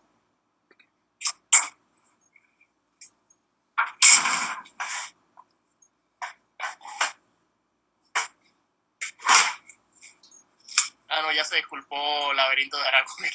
Sí, es que es Drácula de Castlevania. Pero sí, sí, sí, tiene un flow también a Nick casi decapitado. Igual está espectacular, ¿ves? Pero está súper espectacular. Esto, ¿Tienes alguna otra pregunta, Liz? Ah, bueno, sí. aparte del reino de los monstruos, el mundo de los aliens, que ha sido un tema de la semana acá para nosotros en la ruta del geek, porque tenemos una amiga que le asustan los aliens y que comenzamos a ver películas de aliens. Esto, el asunto es que ahí también parece, mira qué cosita más linda. Así. Ah, perrito. Tiene un perrito. no has maquillado el perro, ¿verdad? No, no, no, no, no. Lo pensé, pero no. no, como decía Alicia, esto, nosotros tenemos una amiga que ella tripea películas de terror de extraterrestres. Porque, qué es lo que le asusta. Ajá.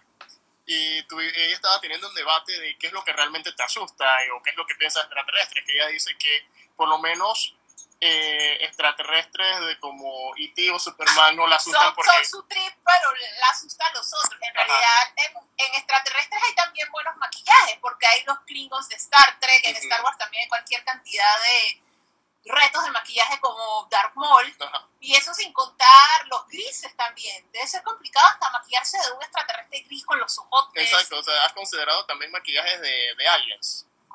Sí, sí los he considerado. De hecho, hice uno para un challenge que había. Eh, literal, tomé el concepto de, de uno de esos hijos de Thanos para poder realizarlo. eh, en el cual le hice varios ojos eh, con plástico y me puse una prótesis de frente para que simulara esos extraterrestres así tipo Star Trek. Eh, pero sí, sí, más que nada para eso tienes que tener en cuenta que un extraterrestre viene siendo algo que no es casi humano, así que tienes una amplia gama de para poder hacer cosas, desde semi-humanos hasta criaturas, eh, insectos, reptilianos. A mí me encanta el Doctor. Si me preguntan, hay de toda clase de extraterrestres ahí. Pero sí, para eso se necesita un tipo de técnica eh, que requiere modelado. Modelado de. Modelado. Y también requiere pegarse prótesis en el rostro. Más que nada. Porque no es lo mismo tirarse la pintura que ya tener ciertas prótesis que tú realmente ves que la persona tiene ciertos realces en el rostro. Y eso es lo que le da bastante eh, vistosidad. De hecho, yo no sé si tú viste, creo que para cuando estrenó Escuadrón Suicida, Star Trek y Escuadrón Suicida estaban peleando por el mejor maquillaje. Ajá. Y el, el maquillaje de, de- de Star Trek era como una tipa que tenía una especie de concha en la cabeza. Sí. Muy hermoso, muy hermoso. Pero bueno, ganó Harley Quinn. Vamos a asumir que ganó Harley Quinn porque ahí estaba Killer Croc, el que lo había maquillado también con su prostético. Vamos a pensar que... Yo creo, creo que era CGI. Si es lo mismo que ahora la nueva, uno pensaría que por King Shark podría ganar, pero va a ser CGI. No sé si sí, exacto, porque esto finalmente ayer salió el póster, bueno, no el póster, ya el elenco del nuevo Suicide Squad.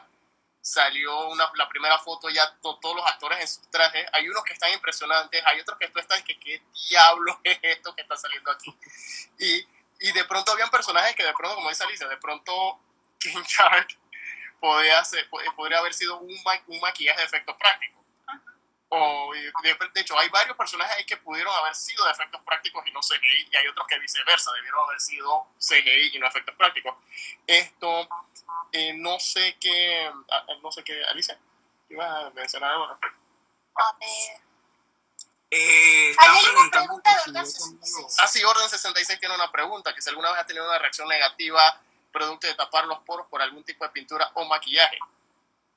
Bueno, reacción negativa por tapar los poros, no. Lo que sí he tenido al inicio, compré pintura que no era, o más que nada, uno experimentando. Y cuando uno experimenta, uno prueba de todas las clases de cosas que tú ves por ahí por internet. Y realmente tienen que tener cuidado, porque todo que te dicen en internet no es cierto me he quemado la cara, eh, se me ha pelado la cara, pero eso era al inicio. Al inicio porque compraba pintura barata. Ah, ya la. Ah. Entonces, si me, si me preguntan qué hacer para cuidarte la cara, porque eventualmente esto es maquillaje duro, ¿no? Esto no es eh, lo mismo que maquillaje sencillo. Primero, lávate la cara con un poquito de agua y jabón para limpiar los aceites del rostro. Posteriormente, un pequeño pañito con un poquito de alcohol. Después que te limpias el, el rostro con alcohol, te sellas el- la piel, los poros, con un sellador de maquillaje. ¿por qué con un sellador de maquillaje? Y se preguntarán, todavía no me he maquillado, ¿por qué me lo voy a sellar? Lo que pasa es que, como les digo, el clima de Panamá es fatal. Entonces, es mejor sellar los poros ya con el sellador de maquillaje, porque así ya creas una especie de capa o película que interfiere dentro de tu maquillaje con tu rostro. Eso ayuda a que cuides más la piel y que el maquillaje te dure más. Posteriormente puedes aplicarte un poquito de talco de bebé y ya después te empiezas a maquillar. Y así por lo menos eh, te cuidas bastante la piel y cuidas tanto del maquillaje, de que no se te sea un caos y se te descampe en media actividad. Entiendo. Bueno, esto, antes de que Instagram nos suene la campana, esto, bueno, eh, ya creo que ya yo no tengo más preguntas. Así que la verdad, Jacob, muchas gracias por venir acá a acompañarnos. ha sido un placer que me hayan invitado. No, la verdad, es lo que yo te quería invitar. Eh, yo tengo una lista de gente con la que he querido hacer tanto live como pues, poner audio. Y es de que todos los meses es de que, este sí, este, pues tal vez, tal vez, tal vez. Entonces tú estabas ahí, estás entre los cinco, pero es que lo pongo ya en un mes random o espero. Pero ideal para Halloween. Ajá, Perfecto para el Era Halloween. Y nosotros, no sé si has escuchado el podcast, pero nosotros hemos estado desbocándonos. Así, ¿ves? Salud, comité frío. Pero sí, muchas gracias a ti por, muchas gracias. por, por, por aceptar la invitación. Muchas gracias. Y a toda la gente que nos ha estado siguiendo y a la gente que después lo encuentre, porque igual esto va a salir en Instagram TV, lo vamos a guardar. Igual este audio también lo voy a poner en el podcast también. Así que, o sea, no, no hay excusa, o sea, lo ven por lo que lo ven, o sea, nadie se lo va a perder. Pero si tienen, a toda la gente que, lo, que, que está siguiendo, Recuerden seguir, seguir tanto a, a Jacob en la cuenta Dream Factory. Eh, así que si, si, ven a alguien en algún evento, cuando ya todo el mundo vuelva a la normalidad, si ven a alguien en algún evento, que ya sea eh, Harvey Dent, que sea el Guasón, que sea el, cualquier personaje de Unidep, eh, o, o, o, el llanero o, el llanero solitario, cualquier personaje, no se asusten, no se asusten. No hagan lo que yo, no salgan corriendo, Tiene una Willy Wonka con su lumpa para que sepan. wow. ¿Dónde vas a conseguir Vamos a bailar en tarima.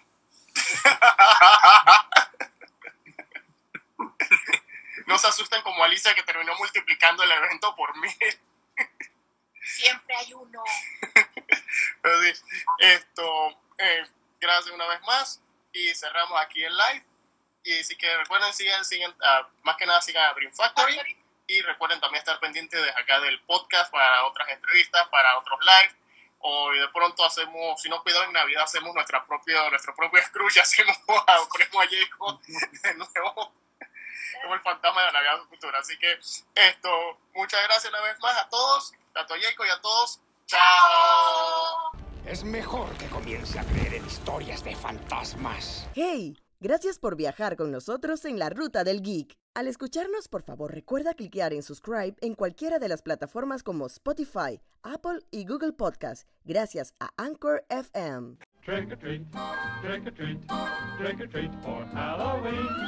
También puedes darnos comentarios y sugerencias y seguirnos en Instagram en las cuentas La Ruta del Geek, Sakura002, Living Atencio y Ghostbuster Panamá 507. Nos vemos en el próximo viaje. Mi ectoplasma se terminó.